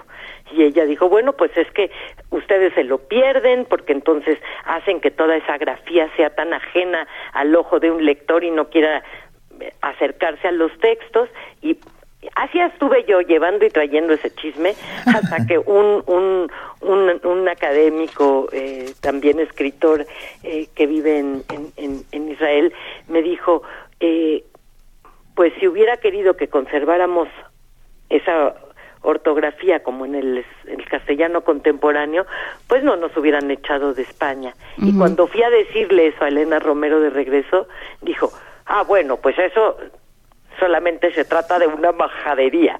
Bueno, es que pasa como pueblo chico, infierno grande, ¿saben lo que les digo? Sí. Finalmente somos pocos y luego estamos ahí peleando que si esto va así, que si esto va del otro lado. Ustedes mencionaban que 150 mil hablantes. Híjole, ojalá, ojalá. No, no, no es que yo tenga otra, otra, otra cifra, ¿no? Es que simplemente ya lo dudo, porque la mayor parte de los verdaderos hablantes se han muerto. Eh, sí hay gente como yo, que, que, conoce el ladino, pero que no lo usa en su expresión cotidiana. Que no es su lengua materna. Exacto. Que cuando se pega contra un muro no, no grita en ladino, que es realmente cuando uno reconoce su lengua materna. Exactamente, tal y como lo dices. Eh, fíjense qué curioso. Una lengua arcaica que se está muriendo y que tiene en Internet un, una especie de foro que se llama Ladino Comunita, eh, que tiene, pues no sé, entre mil, mil quinientos miembros, cualquiera puede entrar a ese foro, eh, pero si quiere escribir, la única condición es que, que lo haga en, en, en ladino, ¿no? Entonces, no deja de ser paradójico, ¿no? Una lengua que está muriendo, pero que se sirve de una tecnología del siglo XXI para que sus últimos hablantes se comuniquen, ¿no? Me quedé pensando, Miriam, en Humberto Eco. Y me quedé pensando en Baudolino. ¿Recuerdan los primeros, el primer, las primeras 20 páginas de Baudolino que están escritas en no me atrevo a decir que es ladino porque y tampoco me atrevo a decir que es esperanto porque no sé qué es, pero que sin duda hay palabras del ladino metidas aquí y allá. Ah, creo que, que esta recuperación que hace... ¿sí, ¿Sí recuerdas el texto de Eco, Miriam? Sí lo recuerdo y tampoco estoy muy segura que sea ladino. Lo que sí recuerdo, y eso sí es ladino, son este eh, sobre todo el primer libro de esa hermosísima trilogía de Elías Canetti. Ah, claro. Claro. O sea, en ese sentido, eh, la gente a veces me pregunta por qué dentro de las, digamos, lenguas judaicas, el yiddish, que es la lengua que se hablaba en Europa Central, ha tenido una presencia más importante, tiene un premio Nobel, eh, Isaac Bashevis Singer, ¿no? Sí, claro. Eh, pero el ladino no. Y bueno, no sé, no no es que tenga yo la respuesta. Primero, antes que nada, el, el, los sefardí siempre fueron una comunidad menos numerosa. Y en segundo lugar, pues siempre me viene a la memoria Elías Canetti. Ah, querida Miriam Moscona, mira, nos escribe Rafa Olmedo, que hace comunidad diariamente con nosotros, y dice, a ver, cuando le digo a alguien que es un ladino, ¿qué le estoy diciendo? Ah, no, fíjate que seguido me preguntan eso, que qué relación hay entre el, nombre del, ladino judeo español y, y, y, este adjetivo que se ha usado para denostar, ¿no? A, de una forma muy racista a los indígenas. Eh, yo creo que un ladino era, era aquel que aprendía una lengua extranjera como una traición. Y en ese sentido... Eh, ¿Un converso? Allí, nace... Eh, ¿Un traidor? A ver, ¿un converso o un marrano? No, no, no, no, no, nada que ver, nada, nada que ver, como la Malinche, ah. que aprendió la lengua de los conquistadores, ¿no? Y que con ellos se amistó. Y se volvió indispensable, o bueno, digamos, sí. Amistó es una palabra del siglo de oro bueno, amigarse, ¿se amigó? no, qué bonita. No, están amistó y amigo, las dos vienen del siglo de oro, está padrísimo. Claro. Eh, no, no, no, no, no, no tiene nada que ver. De hecho, ladino, bueno, ya, ya sería meterme en demasiados detalles, eh, pero eh, el, el, verdadero nombre es, el, es, es judeo español. Ladino era la lengua, era, era el nombre más bien que se le daba a cuando los textos litúrgicos se pasaron a ese, digamos, a ese español arcaico y se le llamaba fazer latino para que muchos de los de los eh, expulsados se, se, se, ¿cómo, cómo decirles como una talba de, una tabla de salvación, se, se metieron las uñas a esa lengua, se agarraron a ella como un, como dice un hablante, como un hilico de seda que nos mantenía injuntos, ¿no? Como, como algo que esta, esta comunidad dispersa eh, podía, la única forma de mantenerse unida era a través eh, a pesar de que hablaban el búlgaro o el turco en la calle, llegaban a casa y cambiaban automáticamente sin, sin pensarlo al, al, judeo español.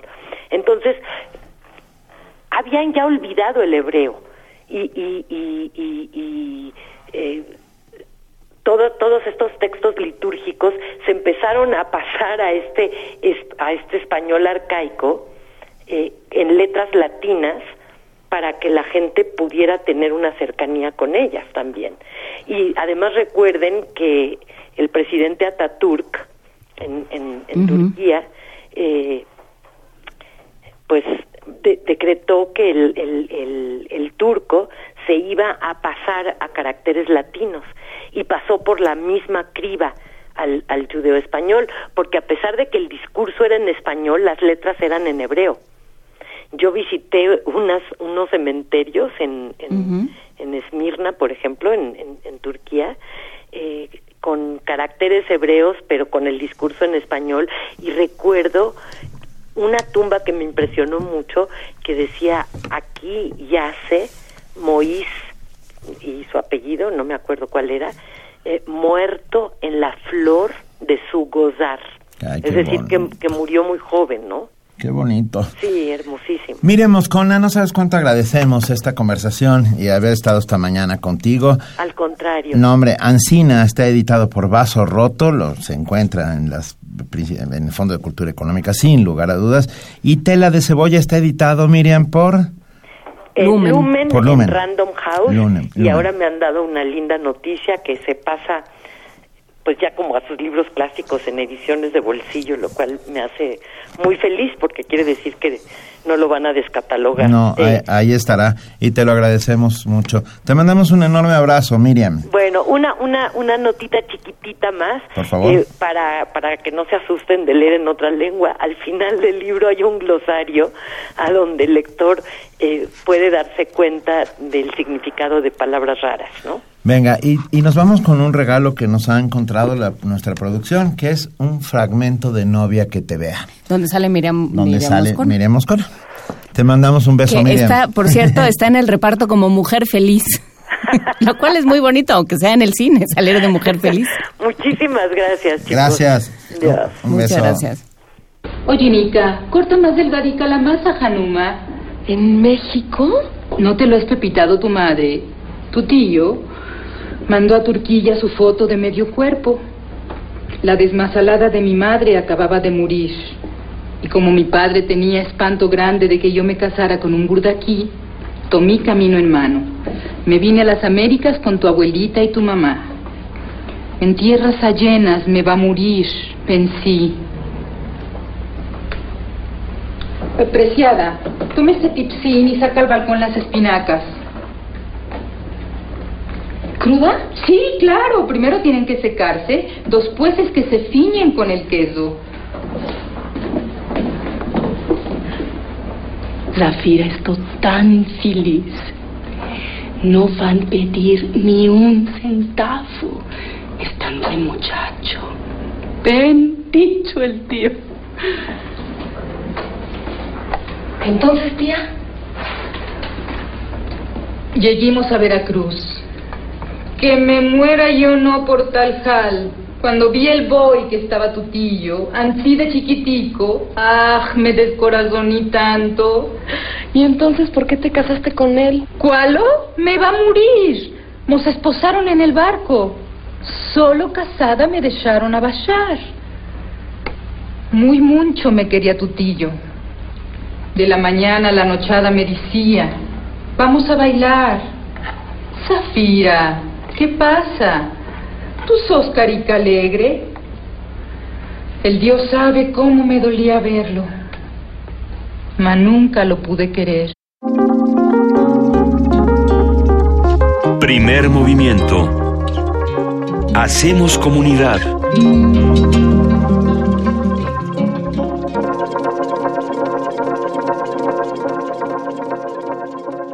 A continuación, escucharemos parte de la selección musical para este día de Gastón García Marinozzi. Muy buenos días, bienvenidos en el Día de la Mujer a este segmento de primer movimiento que llamamos Canciones del Sur del Sur. Soy Gastón García Marinozzi y hoy los invito a acercarnos a Brasil para escuchar a una de las más grandes músicas del continente, la única e irrepetible Rita Lee. Meu bem, você me dá água na boca, vestindo fantasias, tirando a roupa, molhada de suor, de tanto a gente se beijar,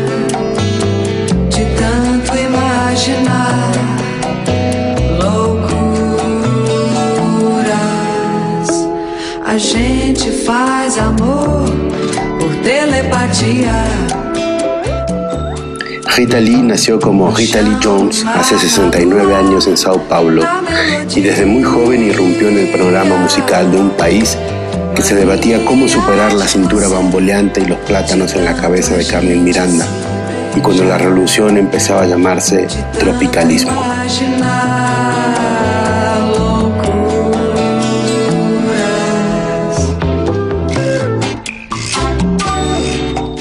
A mitad de los años 60, con el grupo Os Mutantes que formó con el virtuoso guitarrista Roberto Carballo, su marido desde entonces, dejó con la boca abierta una sociedad que empezaba a alucinar porque en cada carnaval le salió un genio nuevo, se llamara Caetano, se llamara Gilberto o simplemente esta chica de cabello rojo, de anteojos enormes, de locura contagiosa, que todos adoraron inmediatamente.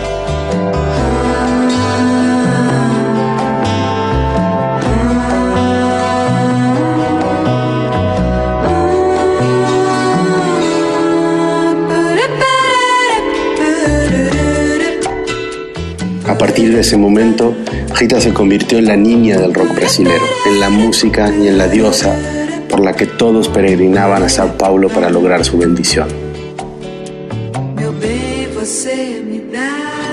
Estamos escuchando a Rita Lee cantando Manía Chibosé, una canción de 1979. Estas son las canciones del sur del sur.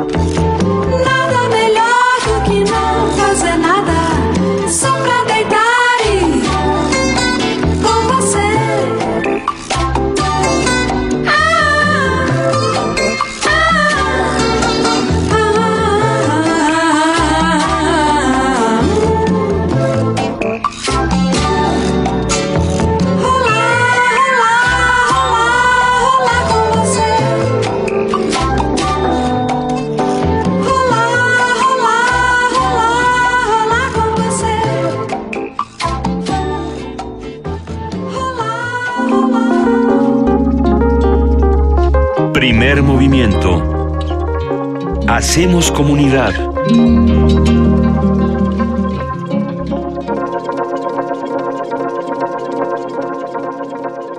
Una conferencia de prensa, el premio Nobel británico Tim Hunt afirmó que los hombres y las mujeres no deberían compartir los laboratorios, puesto que, según dijo, las niñas hacen que te enamores de ellas y luego lloran cuando las criticas. Estas declaraciones propiciaron todo tipo de discusión alrededor del problema de género en el mundo científico. He aquí nuestra discusión con la astrónoma e investigadora universitaria Silvia Torres Castilleja al respecto. El científico inglés Tim Hunt, Premio Nobel de Fisiología y Medicina en 2001, renunció a su cargo en el University College de Londres luego de las declaraciones que expresó sobre el comportamiento de las mujeres en el mundo de la ciencia. Vamos a citarlo literalmente. Déjenme que les cuente mi problema con las chicas, declaró el Nobel de 72 años.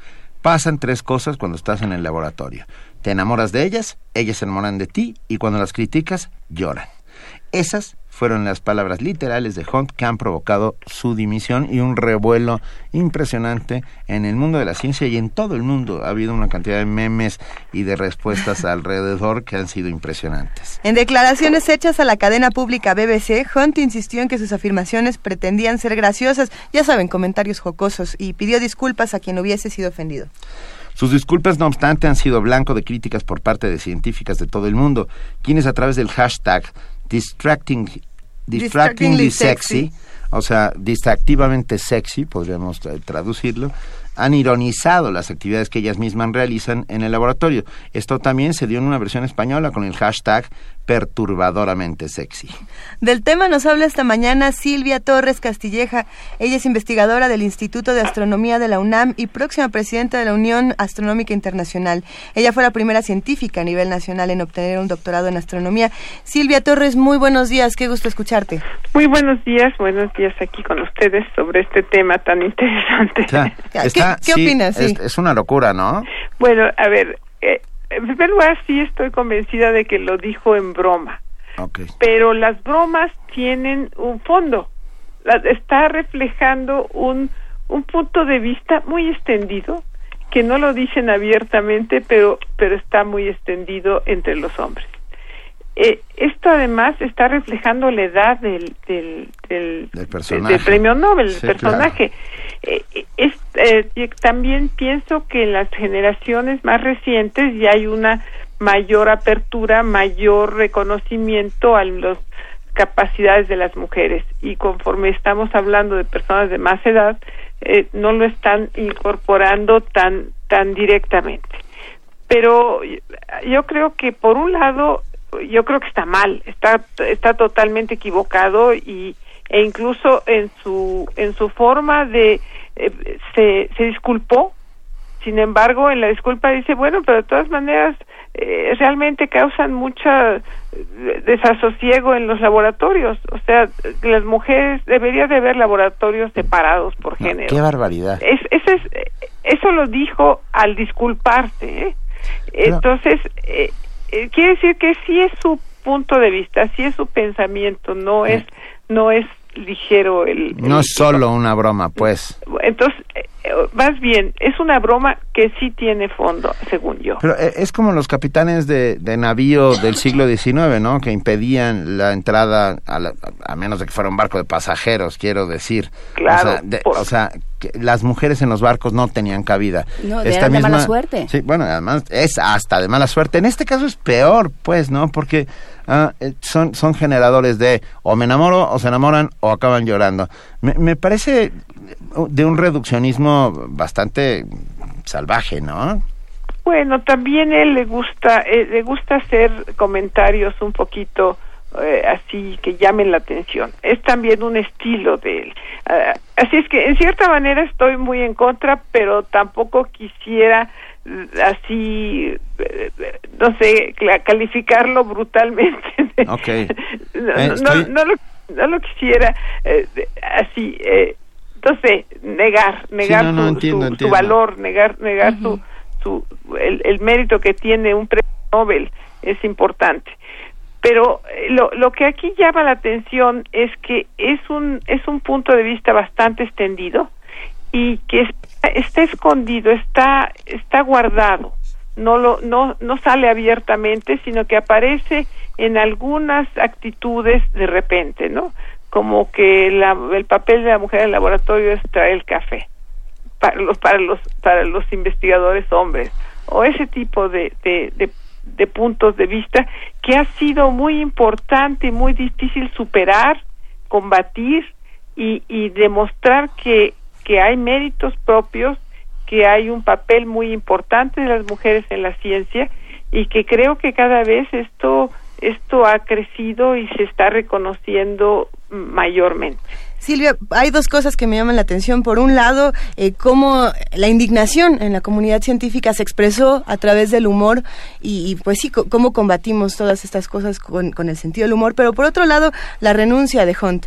Eh, ¿Qué, podemos aprender, por ejemplo, los mexicanos de, todo esto? ¿no? De cuando hay comentarios que, que, son bastante desafortunados y de pronto una persona que es premio Nobel decide renunciar a su cargo como profesor de la Facultad de Ciencias. Bueno, yo creo que lo que deberíamos de aprender es a no aceptar estas bromas. Exactamente. Yo yo creo que tenemos que aprender a que a, a, marcar que no son aceptables bromas en contra del género o de la raza o de eh, condición social, en fin, yo yo creo que tenemos tenemos que ser más firmes en esto. Y tiene que ser parte de la cotidianidad nuestra. Y yo creo que esa es una manera de educar es una manera un poquito ruda de educar porque pues eh, no quizá no no tenía no tenía idea de la importancia que tenía este comentario pero pues sí le ha costado caro ahora eso no le quita mérito científico por supuesto. No. Pues no claro que no. Eh, Silvia te saluda Juana Inés de esa jefe de información. Eh, a mí me de lo que me llevo este comentario es esta última parte donde dices que si las críticas lloran. ¿Cuál es la, eh, la percepción que se tiene y tú como, como científica, como alguien que ha desarrollado una carrera como científica en, en esta universidad y en, en muchas otras, eh, ¿Cómo ves esto? ¿Cómo, ¿Cuál es el lugar de las mujeres? ¿Cómo, han, ¿Cómo ha ido cambiando, si ha ido cambiando el lugar de las mujeres en la ciencia? Bueno, yo creo que el cambio ha sido muy importante y creo que mucho del cambio proviene también de la propia percepción de las mujeres, que hemos ido haciéndonos un espacio y estamos exigiendo ese espacio e, y que no estamos aceptando el ser relegadas a segundos planos. Eh, de alguna manera creo que el, el, el papel que le han asignado a la mujer depende tanto del hombre como de la mujer y, y, ambos estamos modificando la, el punto de, la, la manera de ser de todos los demás. Y la mujer es muy importante que tome su espacio y que lo defienda, que lo defienda. Ahora, la, la tontería de que la, la mujer llora en su laboratorio, en, en el espacio de trabajo, la verdad es que en todos los años que yo tengo trabajando en el espacio de la universidad y las universidades, nunca me ha tocado ver una mujer llorar. eh, lloramos eh, fuera del espacio, lloramos en asuntos personales, pero nunca me ha tocado que en, en el ámbito del trabajo haya visto a una científica o e incluso a un estudiante que está tratando de ser científica ponerse a llorar. sería válido que hombres y mujeres lloraran si quisieran. A eso me refería yo con reduccionismo al principio de la conversación, Silvia Torres. Ah, mira, nos escribe Miriam Vidriales y dice, lo peligroso del caso del Nobel es que las nuevas generaciones de científicos solo aprenderán a no decir lo que piensan, pero lo seguirán pensando. Ah, o sea, es, es, eso yo puede ser parte de toda esta eh, bola de nieve que se ha desatado. A mí me pareció que la respuesta de muchas científicas y de muchas mujeres que trabajan en laboratorios fue maravillosa. Algunas de ellas eh, vestidas de, de, con disfraces de de hasta bueno, no, Yo vi unas con sus trajes de laboratorio. sí, pero otras de plano se pusieron disfraces, ¿eh? Una ah. se vistió de oso panda, la ah, vi, acabo de verla en un, en un laboratorio en Londres. No, pero ella se quería vestir de oso panda, porque ¿qué viene al caso? Se vistió de oso panda para, demostrar, claro, para demostrar que, mira, es muy fácil enamorarme de mí, yo vengo de oso panda. O sea, eh, lo que está sucediendo es algo que sucede todo el tiempo. Habla de la discriminación que, que, que es que no podemos negar ni tapar el sol con un dedo. Hay discriminación. ¿A ti cómo fue tu experiencia como científica? No, yo tuve una experiencia muy favorable, no, no tuve mayores elementos de discriminación, o quizás soy poco sensible y no los percibí. O quizás soy muy enérgica y donde sentía que podía haber habido una, una actitud no favorable, la ignoré o la combatí. pero en, en la combatí en términos de cómo me voy a comportar, no tanto en una discusión, no, no, no llevé nunca discusiones sobre el tema, sino el, mi, mi cotidiana, mi, mi actividad cotidiana y mi actitud cotidiana fue de somos iguales y no acepto que no lo seamos. Y yo tengo tanto que aportar como lo que tú tienes que aportar. Por supuesto. Entonces, eh, eh, con eh, fue un problema de actitudes, yo creo, en mi caso, y creo que es importante, y eso sí permea a, los grupos. El, comentario que dicen que eso puede hacer que los hombres o las personas mantengan callado lo que verdaderamente piensan, me parece injusto porque en realidad lo que tenemos que hacer es educar. Somos iguales, tenemos la misma capacidad, cada uno de nosotros tiene su su estilo de trabajo, su, su tipo de, de bueno, de, de investigación preferida o donde uno es más experto, pero yo creo que nos tenemos que respetar unos a, a otros todos entre nosotros. Y el hecho de que uno se llegue a enamorar en el laboratorio, como dice él, pues eso es normal, si ese es el centro de trabajo, si está la persona ahí inmersa el día, todo el día, las 24 horas prácticamente, pues sí, van a pasar que va a haber romances ahí en, el, en, los centros de trabajo, como los hay en todas las oficinas, como los hay en todas las escuelas.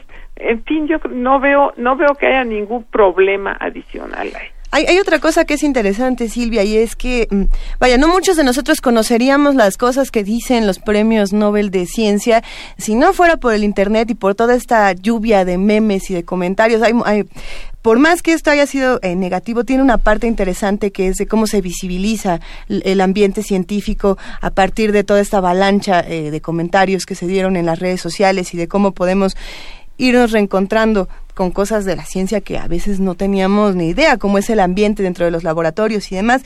Eh, ¿Tú qué le dirías a las nuevas generaciones de científicos? A las nuevas generaciones de científicos que, que es muy importante que respetemos a los demás, que es muy importante que nos demos cuenta que la aportación de las mujeres es muy valiosa, eh, no necesariamente más valiosa ni menos valiosa, es igualmente valiosa, lo mismo que de las minorías. Entonces creo que tenemos que ser más tolerantes, más, eh, más abiertos y, romper los esquemas con los que fuimos educados. Y entonces mi, mi, mi comentario es seamos respetuosos de los demás. Y si no son competentes también pues hacérselos notar, tampoco tampoco tenemos por qué aceptar que no haya eh, buena buena competencia, o sea, tiene que haber eh, el chiste o el, el, en el trabajo, en la ciencia, estamos buscando a las personas de mayor capacidad, de mayor calidad. Y eso está bien. Muchas gracias. No, mil gracias, a ti. Hasta luego. Primer movimiento. Hacemos comunidad.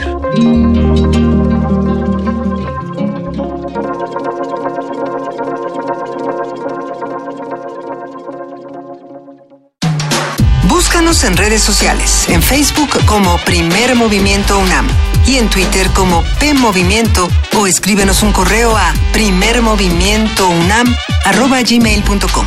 Hagamos comunidad.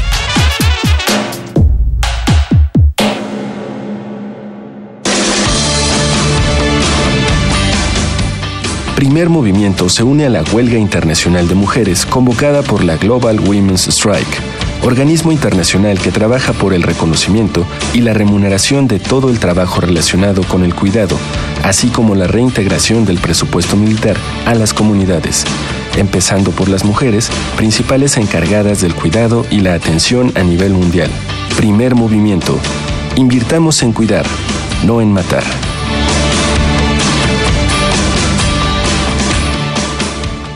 A continuación, una pieza más de la selección musical de Gastón García Marinozzi.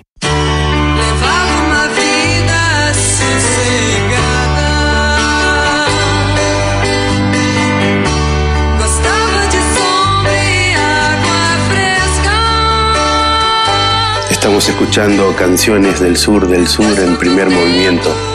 Hoy vinimos a Brasil con Rita Lee quien canta Ovelia Negra, Oveja Negra.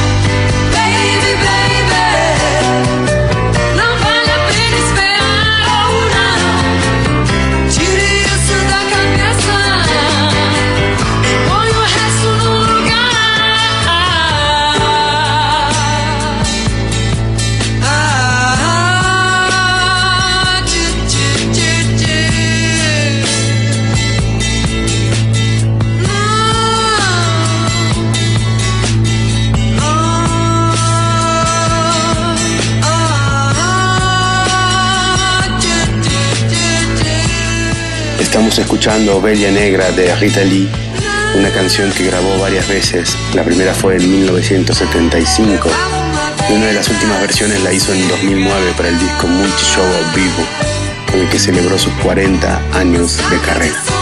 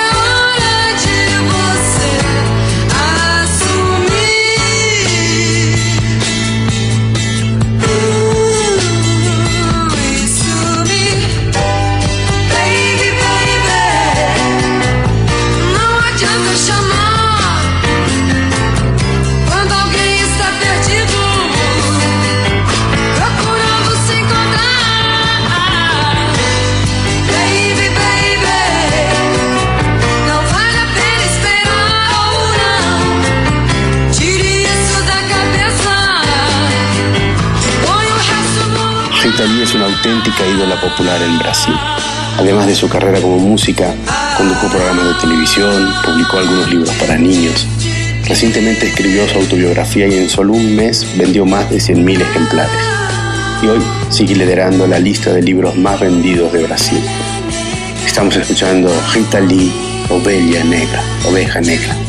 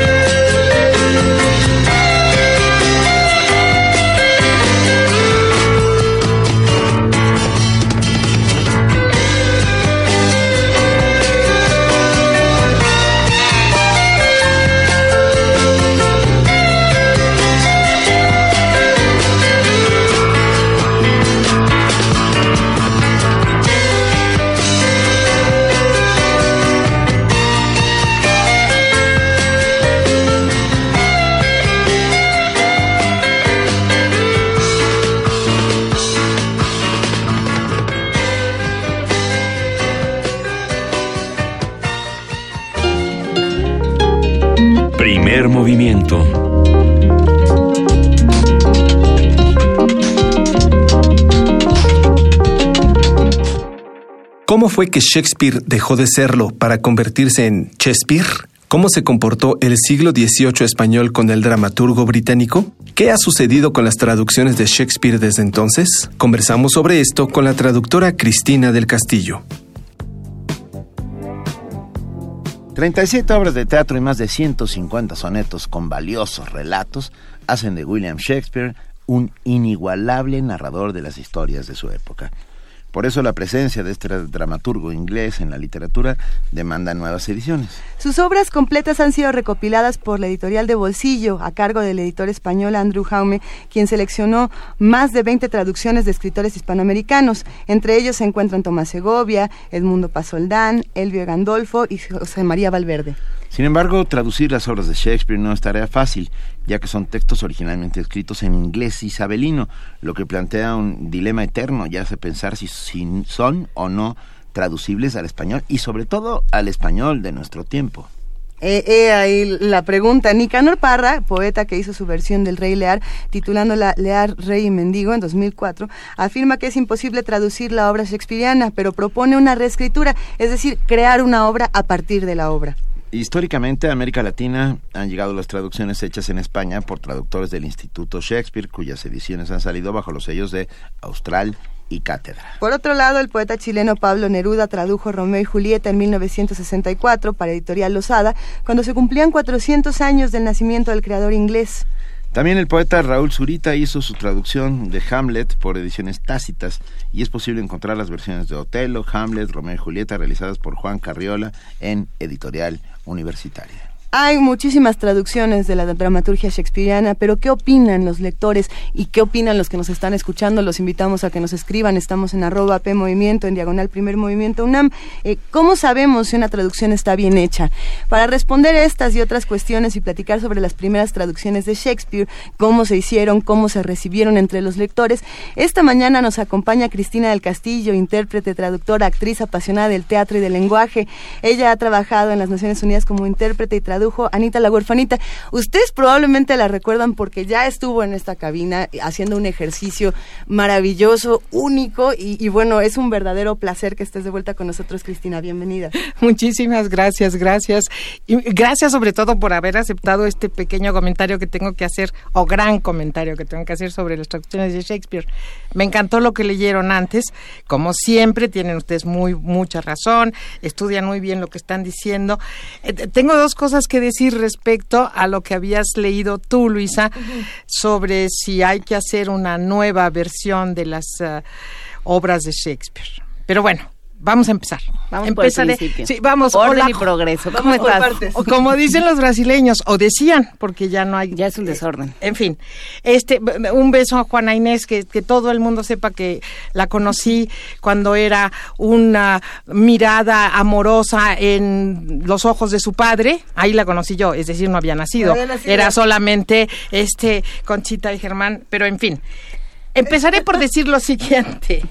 Voy a citar a lo que escribe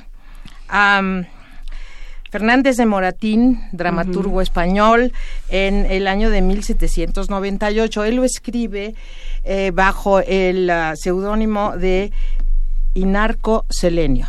Y dice, porque con eso quiero empezar y de eso vamos a, debatir un poco. Dice eh, Moratín, no es pues el gran Shakespeare el ejemplar que ha de proponerse a quien siga la carrera del teatro. Cualquier elogio, cualquier título que le quieran dar, podrá convenirle, pero el de maestro, no. Ay, exactamente. Ahí es donde empieza mi, perdón, mi gusto por, por, estudiar esto. ¿Qué pasa cuando llega Shakespeare a España? ¿Cuándo, ¿cuándo llega Shakespeare a España? ¿Y qué pasa? A los españoles Shakespeare no les gusta.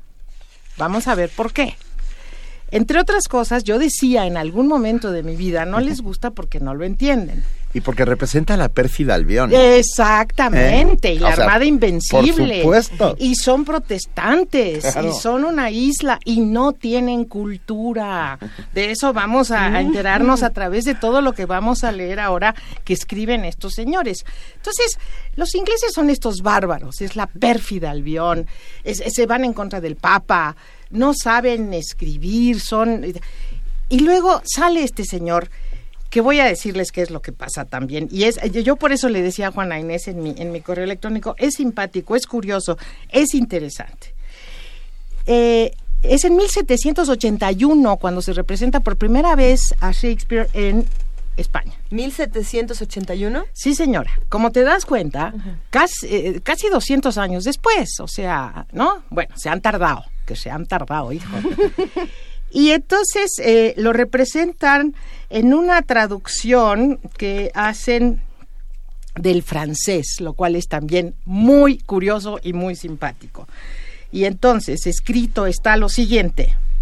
Con irse uno al corral del príncipe a ver el Hamleto, había que ponerlo en español, Hamlet es Hamleto. Bueno, encuentra allí mil extranjeros que le informarán por menor de todo. Quiere decir Hamleto, un rey de Dinamarca, a este pobre le sucedió yo no sé qué cosa que de todo se asustaba. De su susto se formó una tragedia en Inglaterra. Esta parió otra francesa y la francesa abortó una española. Miren vuestras mercedes qué mezcla. Con esto empieza Hamlet en España. Wow, estoy, estoy- me acaba de dar un Pero al es borde que de... es, es que es el siglo XVIII español, Sí, bueno. que, no, Eso que es. no es, Y no lo es el traducen mismo. del francés. Entonces, ¿Pasa del inglés al francés al español? Sí. ¿Qué tanto Bueno, se puede perder? Al castellano, Eh, eso- porque ni siquiera es el español. Ok, es ese- pero, pero es todavía Es el más Hamleto. simpático, ¿no? He terminado, es Hamleto, ¿eh? Y en primer lugar, eh, o sea, pasa porque, como yo les decía para empezar, les gusta a los demás Shakespeare. O sea, les encanta a los alemanes. Los alemanes hacen un estudio en el cual queda científicamente demostrado que el apellido Shakespeare viene del alemán y que de- se deriva de los prolegómenos de la palabra Suchenspüren, que por ahí se puede pasar. Bueno, los alemanes adoran a Shakespeare. Y se lo apropian. Y se lo apropian. Por esta vía. Y luego a los rusos les gusta mucho, incluso a los italianos está presente Shakespeare. Pero a los españoles no les gusta. Esto me empieza a llamar a mí la atención y empiezo a decir, bueno, ¿por qué? ¿Qué hacen? Lo traducen del francés. ¿Por qué del francés? Porque los franceses sí son cultos. Los ingleses no. Tienes razón, Benito, la pérfida Albi- Albión. que han- Entonces, lo traducen del francés. Al francés lo traduce Voltaire para empezar. Es fantástico, porque Voltaire tampoco sabe inglés. Entonces, y Sí, no, no, empieza por traducirlo y después empieza por denostarlo y por decir que es un horror porque había que defender a Corneille y porque entonces porque este Shakespeare que no sé cuánto lo mismo que hace Moratín lo ataca porque no es Calderón de la Barca porque no es Tirso de Y Molina porque el mismo Moratín es, es este dramaturgo. Porque no es Cervantes. Sobre todo. ¿Y por qué no es Moratín?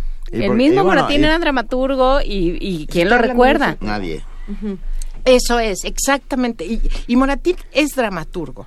Ah, es que iba yo más a- a- atrás, pero finalmente Moratín, bueno, se va a Francia, porque Francia es respetable ante España y ante la cultura española.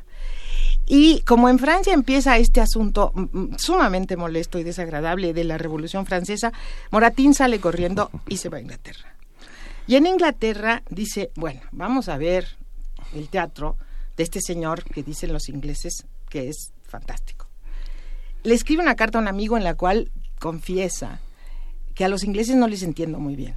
Pero yo voy al teatro y lo voy a traducir. Es que todo esto, como ustedes saben... No, es una parece- comedia de errores espectacular. Sí, y, y a mí me parece fascinante porque ahí tiene que ver la traducción, ¿no? Esta traducción que es la traducción de una traducción, de una lectura que la hacen un poco como se les da la gana. Bueno, no solamente Moratín critica a Shakespeare, los jesuitas, que saben latín, italiano, español y un poco de árabe, pero francés. Digo, pero inglés no. También critican muchísimo a Shakespeare. Eh, tengo aquí otra cita que me encanta. Por favor. Donde no están encantados ustedes con Sí. las citas. Sí, sí, sí. Este, vine aquí yo hoy muy Colegio de México llena de papelitos. no, este, espérame tantito. Papers. Ahora la encuentro. Mientras, mientras encuentras esta cita, entonces lo que están criticando es a Shakespeare o lo que están criticando es el desconocimiento del idioma. Ah, ah, eh, yo lo que critico es el desconocimiento del idioma. Yo, Cristina del Castillo, en el siglo XXI, lo que digo es, qué poca vergüenza, ¿no? Sí. Nosotros los traductores de hoy en día respetamos ante todo el original del señor, lo que escribió el señor a quien estamos traduciendo. O sea, yo no puedo traducir a alguien que tradujo una traducción que es la traducción de... Y además decir que está feo. Y además, bueno, ahora, lo que critican los dramaturgos españoles, los intelectuales españoles de Shakespeare, es, por ejemplo, ahí, ahí te va, esto es un señor Lampiñas, un jesuita, cultísimo él, y que dice, ¿quién podrá tener la paciencia de ver comparecer un ratón, una muralla, un león y el claro de luna que hablan, obran y son interlocutores? Está hablando del sueño de una noche de verano. ¿No? Mi vida, o sea, una obra de teatro que ha inspirado ballets, música, Películas, todo. películas que ha, ¿no? Y entonces a mí me parece sensacional que hace 200 años les parece un horror. ¿Por qué lo critican? Lo critican porque en el pensamiento eh, clásico, canónico, francés, el teatro tiene que tener, según dijo Aristóteles, que tampoco es cierto, una eh, unidad de tiempo, de acción y de espacio. Y Shakespeare es este señor que te cuenta algo que pasó hace 30 años en el mismo, en otro lugar, y te hace hablar al claro de luna y luego a los sepultureros, y es un grosero, ¿eh? Es un grosero y Además. un vulgar. Y- y, o sea, y, y más o menos talentoso y con más o menos buen poeta, pero de teatro no sabe nada. Eso es lo que me parece genial, ¿no? O sea, que a 200 años estamos aquí volcados universalmente a hacer el gran homenaje al gran dramaturgo, a pesar de Moratín, William Shakespeare. Ahora, esto que tú decías, este Juana Inés, evidentemente ahora eh, eh, Inglaterra eh, no, no traduce, ¿no? Pero algo que se me pasó decir para empezar es, en aquel entonces es al revés. O sea, Shakespeare sí sabe de Cervantes. Y Cervantes no sabe de Shakespeare. O sea, sí es cierto que, que a Cardenio, Shakespeare lo conoce en Inglaterra e incluso acaban de publicar en el 2007 autenticaron, se dicen, autentificaron, autenticaron. este una obra de Autentificar, no. Sí, sí, mejor sí. autenticaron Por supuesto. una obra sobre esta historia de Cardenio, que está en el Quijote, creo que es capítulo 26 y tal, escrita por otro señor y Shakespeare, misma que nunca se ha representado, en fin, en fin, en fin. No me voy a meter en cuestiones de historia, pero sí en decirte, lo cual es absolutamente natural, que en aquel entonces es al revés. O sea, el idioma reinante, el- la cultura y reinante es la de España. Ahora estamos totalmente, totalmente al contrario. Ahora se escribe en inglés y se traduce al español. En aquel momento se escribe en español y sí conoce Shakespeare a Cervantes y seguramente Cervantes no conoce a Shakespeare ni le importa. Pero además Shakespeare tiene un montón de vasos comunicantes con el mundo, o sea, nada más por los lugares en los que sitúa sus obras. Verona, Verona. Dinamarca. No, o sea, él no tiene problema, él sabe que existen. ¿No? También lo hace Tirso, ¿Dónde de sucede alguna el sueño forma, de pero una... Perdón, me quedé pensando, ¿dónde sucede el sueño de una noche de verano? No sé, en ¿tú un mundo... No, no, no, en- estaba- incluso estaba en un mundo paralelo. O sea, Exactamente. es capaz de eso y más. mientras que Tirso no llega más que a Coimbra, creo, ya lo más lejos que llega y- es Portugal. y eso es, y querida. con muchos trabajos. Pero, pero sí, ¿no? O sea, realmente el mundo de Shakespeare es el mundo. Sí, ¿no? Y, sí. y, España, y los españoles, pues sí, no, no, llegan hasta Portugal y eso porque les queda ahí a la vuelta. Y es verdad que a Shakespeare le importa poco plagiar, copiar, reinventar, le da lo mismo. O sea, evidentemente el señor está jugando muchísimo más. Esa es la patente de Corso Isabelina. O sea, Los la piratas. reina, claro, la reina Isabel, les- si les daba permiso para llevarse tabaco de Nuevo Mundo, ¿por qué no les iba a dar permiso para llevarse un texto de otro? Sí, ¿Eh? sí. O sea, Eh, todas las obras de Shakespeare, la historia, el cuento como tal, está contado en otra parte y viene de otro lado. Y es la manera de contar ese cuento lo que lo convierte en este mal dramaturgo jamás llamado maestro, según Fernández de Moratín. Y, pensando entonces, llegando ya a la- lo que habíamos platicado al principio de esta conversación, cuando hablábamos de esta cita de Nicanor Parra que dice que no se hacen traducciones, sino que se reinventan obras, o, o hay muchos que dicen es que la traducción no existe, la- es la aproximación, es decir, ¿qué, qué pasa ahí? ¿Qué pasa cuando vamos avanzando más en el tiempo? ¿Hacia Ay, dónde se mueve? Es que es una de esas grandes preguntas de orden ético en cuanto a cuál es tu postura en la vida. Es decir, ¿me quieres contar Hamlet como lo escribió Shakespeare? Hazlo. Ponte bien los pantalones, tradúcelo bien y dilo. Ahora, ¿me quieres contar Hamlet y como lo hace este Moratín y como lo hace Astrana Marín, como tú crees que debería haberlo contado Shakespeare y me vas a poner tu mirada? Hazlo. Pero no es lo mismo. eh, no, aplica mejor que nunca la, la impronta esta italiana de traduttore traditore. Sí. Traductor traidor, ¿no? Sí. En, e- en este caso En este específico caso, aplica. Sí, sí. En otros no. Ahora, lo que yo, lo que digo siempre es, todo se traduce, todo es traducible. Yo no me, ya sé que estoy siendo un poquito antipática, pero yo no me creo esto de que es intraducible porque es inglés, es isabelino, etcétera, etcétera, etcétera. No es así. Yo creo que toda la cultura occidental que tenemos es una traducción. Para empezar, de la Biblia y de allí para acá.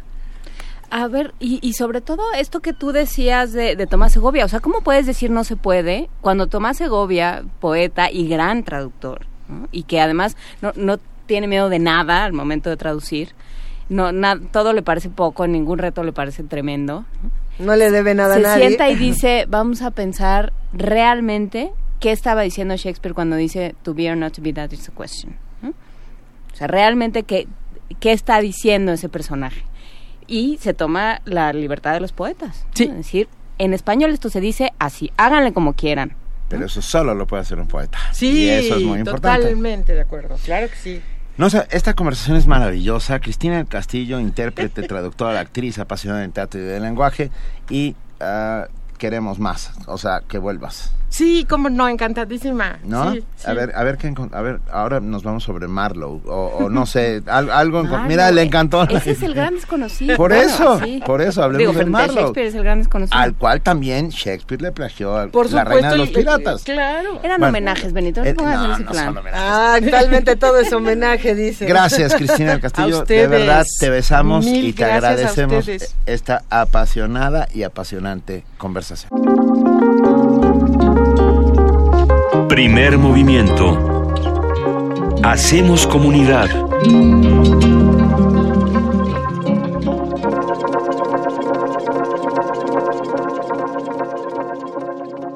Radio UNAM cumple en unos meses sus primeros 80 años de estar al aire y de darle voz a la comunidad universitaria. Para celebrarlo, Yolanda Medina, encargada de nuestra fonoteca Alejandro Gómez Arias, ha preparado una serie de cápsulas donde recupera fragmentos sorprendentes de la sonora historia de Radio UNAM. Hoy, para sumarse a la conmemoración del Día de la Mujer, eligió un audio de la escritora francesa Marguerite Yourcenar. Joyas de nuestra fonoteca. Radio UNAM. Buenos días. Soy Yolanda Medina, jefa de la fonoteca Alejandro Gómez Arias de Radio UNAM. Y en este espacio vamos a presentar audios de nuestra querida fonoteca, que es un orgullo para mí compartirlos con nuestros radioescuchas. Como primer audio, escogí una grabación de 1983 de la serie Conversaciones con, serie a cargo de Mauricio Carrera. Es una entrevista después de una conferencia en Japón acerca de un ensayo sobre la obra de Mishima. Se trata de Marguerite Yourcenar. En ella habla de su gusto por el pasado, su concepto en torno al tiempo, su relación con los amigos de Cavafis, sus viajes a Grecia y de cómo se convirtió en escritora. Su voz en esta ocasión está en segundo plano, ya que la entrevista se lleva a cabo en inglés.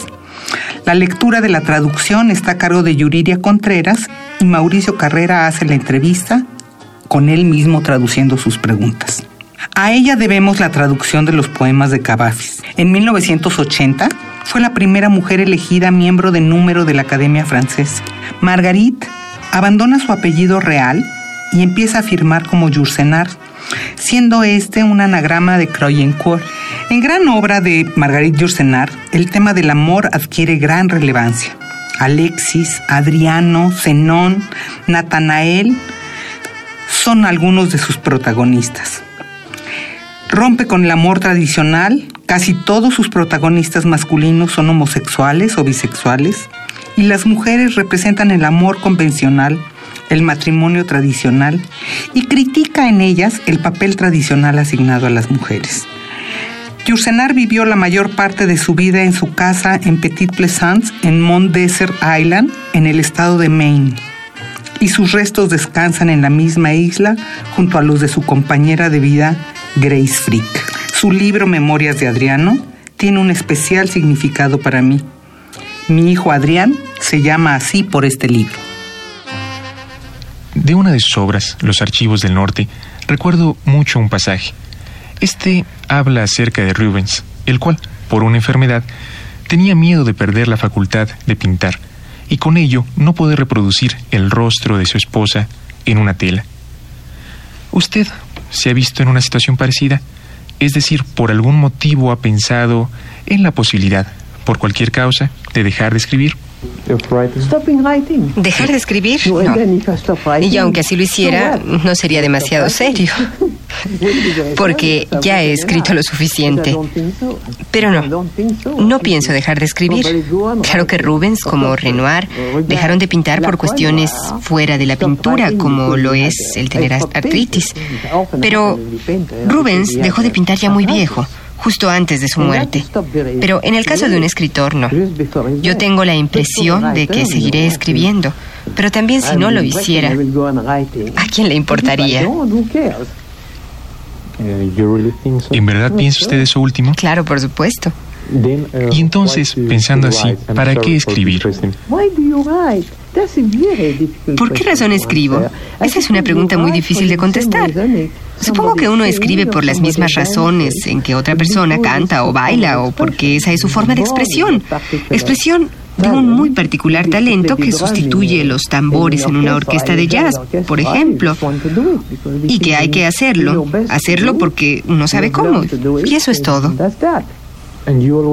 ¿Y usted siempre quiso ser una escritora? Yo no sé si quise ser una escritora, pero en eso me convertí. ¿Por qué? Porque había personas alrededor de mí que estaban interesadas en escribir. Joyas de nuestra fonoteca. Radio UNAM.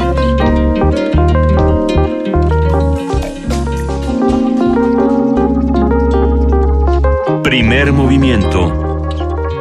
Hacemos comunidad.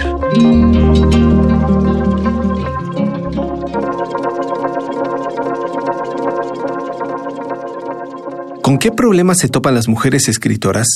¿Qué las distingue de los hombres que se dedican a este oficio y cómo ha cambiado esto, si es que ha cambiado en los últimos años? Rosa Beltrán, titular de la Dirección de Literatura de la UNAM y escritora, reflexionó sobre esto para primer movimiento. Hasta mediados del siglo XIX en la literatura se condenaba el comportamiento inmoral de las mujeres. Por lo tanto, era difícil encontrar ejemplos de escritoras nacidas antes de esa época. Sin embargo, no podemos pasar por alto nombres como Santa Teresa de Jesús, Juana Inés de la Cruz, Madame de Estel, auténticas revolucionarias de la época en las que les tocó vivir. Pero el siglo XIX tampoco fue un periodo fácil para las mujeres de todo el mundo. Solo algunas valientes se animaron a desafiar los cánones de su tiempo y buscaron formas de estar presentes en lo público. Así la sociedad comenzó a tomar conciencia de la situación aparecieron los movimientos feministas que sirvieron para que las mujeres lucharan por sus derechos, abriendo el camino para la futura proliferación de autoras femeninas. Jane Austen, Mary Shelley y Virginia Woolf son algunas de aquellas mujeres que se atrevieron a desafiar las normas impuestas por la sociedad y consiguieron hacerse oír. Conversaremos a continuación sobre la relación entre las mujeres y la literatura, la escritura en México y en el mundo, y para ello tenemos en la línea, y lo agradecemos muchísimo, a la doctora Rosa Beltrán directora de la Dirección de Literatura de la UNAM y académica. Muy buenos días, Rosa Beltrán. Y amiga. y, y, sobre y, sobre, todo amiga. Querida Rosa Beltrán. Qué gusto oírlos, estar con ustedes en mi dosis de viernes. Venga, estamos muy felices de tenerte con nosotros. Bueno, yo también de platicar con ustedes. A, ver, Rosa, ¿por dónde empezamos? ¿Cómo se llevan las mujeres y la escritura? Bueno, a ver. Bueno. Yo quisiera empezar eh, por algo en lo que yo creo que estamos de acuerdo se lee distinto a los hombres que a las mujeres. Se nos lee distinto. No importa eh, si está leyendo un hombre o si está leyendo una mujer. el hacer la distinción habla ya de una diferencia. Y eh, en segundo lugar, quisiera decir que, por supuesto, que eh, esto implicaría que entonces citemos las excepciones y se diga, no, perdón, pero es que aquí está fulanita y sutanita, que son muy importantes eh, y que son las representantes de, vamos a decir, la novela de la revolución o de la posrevolución o de medio siglo, sí, pero las excepciones justamente hablan de que hay una regla. Este, no sé, pongo por, por ejemplo eh, una gallina de tres patas que había en un circo que estaba por mi casa que se llamaba eh, la fauna mexicana, ¿no? Esa, esa gallina habla de la excepción, de la diferencia y por lo tanto el hecho de que se cite continuamente a las mismas excepciones habla también de que se nos lee diferente. Entonces, si nos llevamos bien o mal con la escritura, pues tiene que partir necesariamente de esa diferencia, de esa realidad, ¿no? Es, es un hecho. Hay una literatura que es, una literatura escrita por mujeres que no tiene que ser eh, feminista, que, que tampoco es literatura femenina en el sentido digamos, literal del término. Que tampoco está escrita para mujeres. Tampoco en, está muchos escrita casos, para claro. Seguro que no.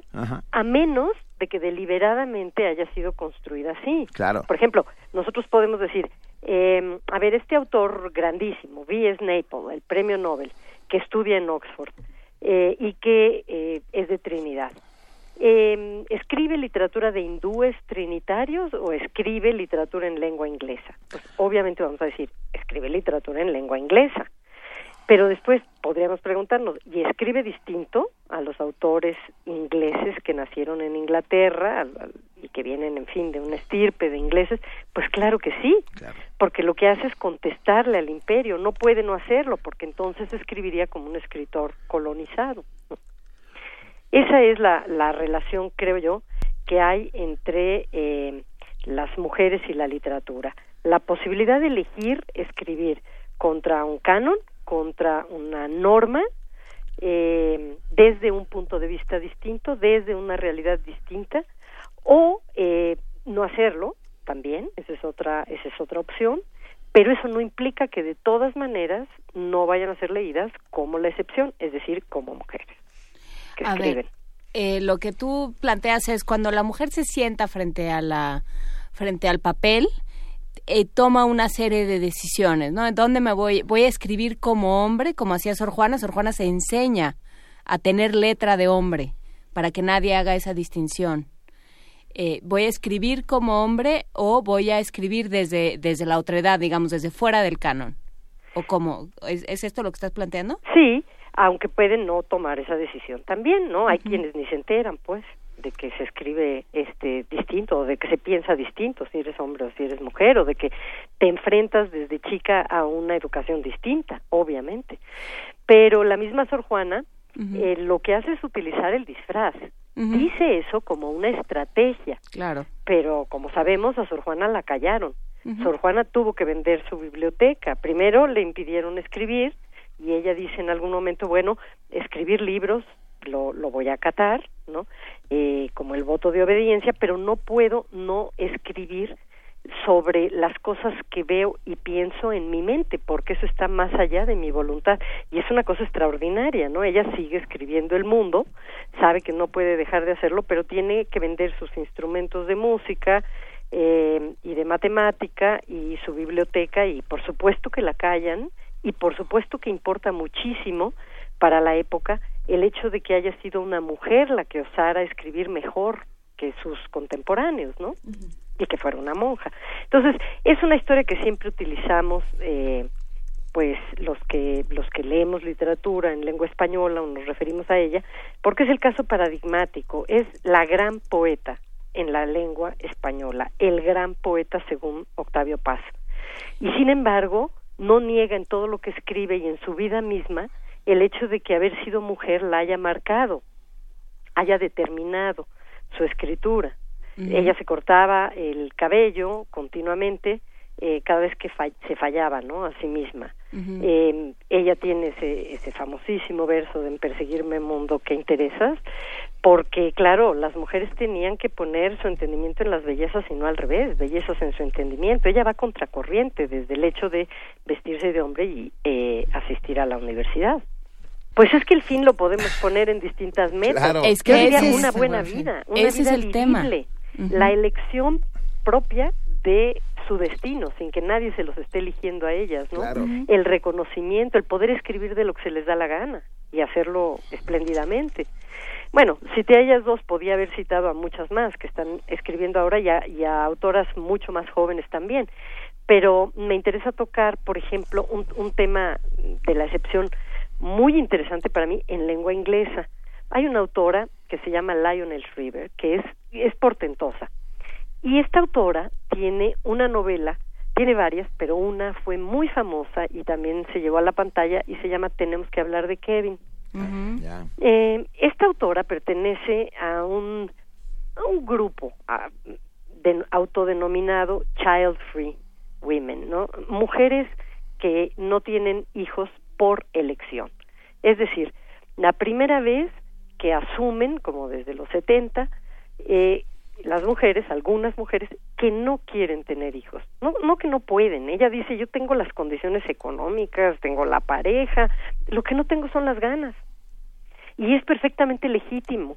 Y además me voy a dar el lujo, bueno, ya estoy parafraseándola porque no lo dice así eh, tampoco, pero así me imagino que lo dice, de escribir contra la idea de que existe tal cosa como el instinto materno. Y escribe esta novela que se llama Tenemos que hablar de Kevin, que es un cuestionamiento muy fuerte sobre el hecho de si en verdad desde que nace el bebé hay automáticamente una entrega y una un deseo de ser abnegado y de renunciar a la propia vida o si empieza entonces un conflicto también en el que tienes que ceder, en el que tienes que limitarte, en el que tienes que renunciar y en cierta forma matar una parte tuya para que eh, la otra viva. Pero hay, pero hay quienes deciden no hacerlo y quienes no quieren hacerlo. Y entre ella, entre ellas, entre este grupo mm, al que, pues digamos que preside Lionel Shriver, hay, hay otros más. Hay, hay, este, hay quienes dicen qué paradoja. Eh, nosotras decidimos no tener hijos por las razones que fueren y además somos autoras de muchos libros muy prolíficas pues, porque es un hecho que pueden viajar más, tienen más tiempo para ellas, etcétera, son independientes. Pero qué paradoja, vivimos en una época donde la longevidad ha hecho que nosotras que no quisimos tener hijos, hablo por ellas, para quien acabe de encender la radio, eh, tenemos que cuidar a nuestros padres. Y eso también es un problema que tiene que ver con el género y que Claro. es muy interesante. Muy. que no entra den- en las discusiones de los autores, ¿no? Hay géneros femeninos, Rosa, a estas alturas podemos hablar de géneros que son que ¿Que le pertenecen a las pertenecen? mujeres. Mm, a ver, eh, no sé si entiendo bien tu pregunta, pero entiendo que va como por el lado de género no masculino y femenino. No, no, no, sí, géneros Sí, literarios. este. Mm, Bueno, mira, yo creo, creo, porque yo no tengo la última palabra, por lo que yo he estudiado, que en distintas épocas las mujeres han abordado eh, la literatura de formas específicas que no la han abordado los hombres. Por ejemplo, cuando hablan de las mujeres del 19, eh, los epistolarios, el género sentimental, pero estas finalmente son también clasificaciones masculinas. Esto es interesante, ¿no? Eh, aún en términos de la academia son eh, pertenecen a un canon masculino que ha decidido dividir así la literatura. Yo no creo que haya géneros, yo creo que hay rasgos y que puede haberlos o pueden no haberlos. Pero a mí las autoras que más me interesan, a mí personalmente, y que me interesan mucho, la verdad yo leo mucha literatura de mujeres y cada vez más, cada vez más, pues son las que me hablan de algo que yo no sé, que de algo que yo ignoraba o en lo que no había caído en la cuenta, que me están hablando desde esa diferencia, desde ese punto de vista distinto. Finalmente la literatura es un trabajo específico con el lenguaje, eso es lo que la distingue, ¿no? De otras maneras de mm, escritura, de otras manifestaciones. Eh, y, y, sí que son distintas, muchas de ellas. Y, y, yo le oí decir una vez a Martin Amis algo que me pareció que, que tocaba el centro de lo que a mí me importaba sobre este tema él dijo en un festival Hey, en Jalapa, por cierto, cuando todavía se hacía allá el festival, no, eh, eh, bueno, empezaban los horrores que existen ahora todavía. Eh, dijo Martin Amis, em, perdón, su, su mesa se llamaba existe la novela inglesa, The English Novel, y entonces, ya saben, estaban todos los grandes, tres o cuatro grandísimos autores en lengua inglesa, y Martin Amis dijo, a mí lo que me gustaría en este momento es poder escribir como escribe una mujer, porque ellas no se tienen que preguntar, no tienen detrás de sí el lastre de pensar que están escribiendo la novela en lengua inglesa, the English novel. Escriben como se les da la gana. Es decir, incluso contra esa idea, porque saben que no van a ser quienes están escribiendo la novela en lengua inglesa, ¿no? Y eso es algo interesante, porque siempre vemos... Es incendiario. Sí, porque vemos la diferencia solo como una como un impedimento, ¿no? Como una imposibilidad. Puede también ser una oportunidad. Ah, pues sí, claro, sí. Yo me quedé pensando en que la gran novela inglesa venía de Escocia, pero bueno. O de las mujeres. o de, o de, las Por supuesto, por, supuesto. sí, pero les estaban preguntando sobre la, la, novela en lengua inglesa en esa generación, en la mm. de ellos, de Julian Barnes y de Martin Amis, y de, o sea, nuestros contemporáneos, tantito más grandes que nosotros, pero nuestros contemporáneos, ¿no? Sí. Hay, hay una escritora, una tal Juana Inés de esa, que escribe desde la diferencia claramente, ¿no? Asumiéndola. Desde la subversión, pero esa es otra historia. Pero, pero la subversión es parte de la diferencia. Ah, yo también escribo desde la subversión, pero... Y, yo creo que ese es, ese es este, mm, pues esa es una, una manera mucho más interesante que hacer una literatura complaciente o que imitar o que querer escribir a la manera de o que querer escribir para tener tal y cual reconocimiento o tales lectores. Yo creo que así pierde toda su pierde todo su chiste, ¿no? Sí. No, claro, y entras dentro del el, can, el colonialismo y el canon, ¿no? Entonces sí, bueno, pues voy a, a mí me, lo que me toca es hacer esto porque este lugar ocupo dentro de, de la jerarquía. Pues sí, y deja de descubrirte cosas la escritura, que, que si algo tiene de poderoso es eso, que, que aprendes cosas que tú mismo no sabías, aunque tú estés escribiendo. ¿Vas a la Filey, Rosa Beltrán? Voy a la Filey, sí voy. ¿Ya te vas mañana, hoy? No. Sí, ya me voy al rato. Ah, ok. ya me voy al rato porque la Filey eh, empieza con el eh, premio que le otorgan este año a Juan Villoro. Claro. Eh, excelencia en las letras, José, Emilio Pacheco. Ajá. Y este y vamos a estar en esa mesa hablando de la de la crónica. Bueno, pues nos veremos mañana en Mérida. Qué padre. Ahí estaremos Juana Inés de esa y un servidor eh, para aplaudirte. Y a mí ya me contarás, querida Rosa, y a todos los que escuchamos desde acá, y que nos hemos quedado con muchas escritoras de las que queremos hablar. Eh, creo que sería bellísimo en redes sociales compartir eh, frases de escritoras, versos, poemas, de todo un poco, porque esta conversación ha sido deliciosa. Te agradecemos muchísimo. Ay, claro, claro que sí, Luisa. A mí también este, me ha encantado oírlos, además, esta semana, ¿eh?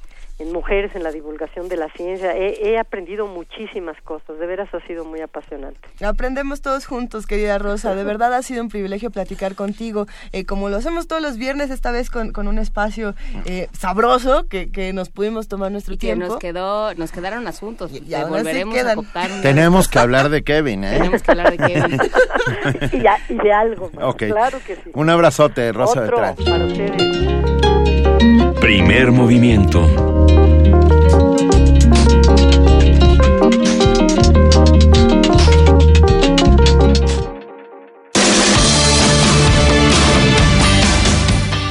Primer Movimiento se une a la huelga internacional de mujeres convocada por la Global Women's Strike, organismo internacional que trabaja por el reconocimiento y la remuneración de todo el trabajo relacionado con el cuidado, así como la reintegración del presupuesto militar a las comunidades, empezando por las mujeres, principales encargadas del cuidado y la atención a nivel mundial.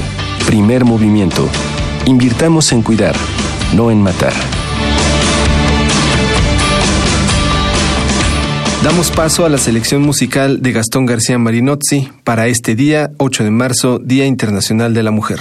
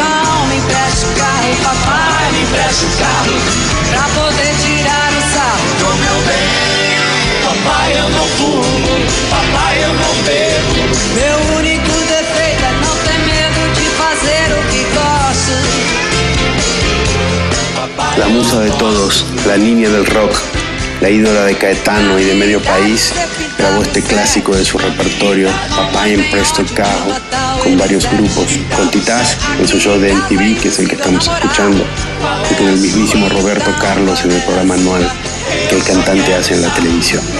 Esa noche batieron todos los récords de audiencia. Los músicos brasileños tienen una cualidad difícil de encontrar en otros países del continente. Saben mezclarse sin prejuicios baratos y este es un buen ejemplo. Rita aquí con Titás, papá en presto carro. Papá me prestas el auto.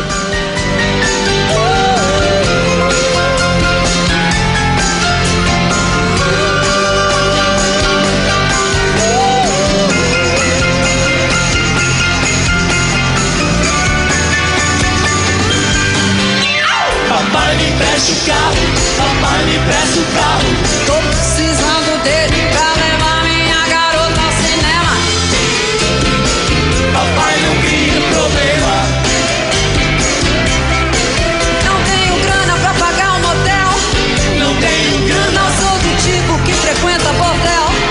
Não sou do tipo. Você precisa me quebrar esse carro. Você precisa. Então me empresta o carro, papai. Me empresta o carro.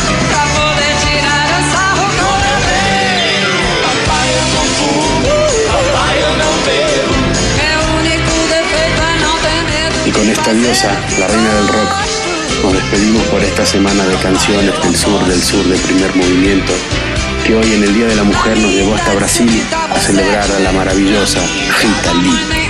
Espero que lo hayan disfrutado. Hasta la próxima semana.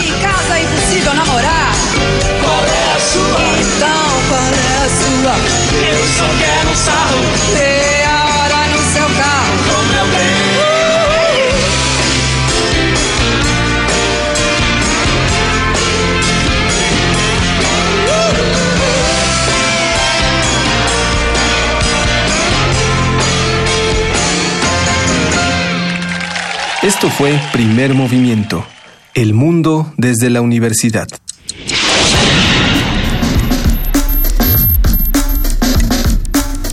Radio UNAM presentó Primer Movimiento, El Mundo desde la Universidad.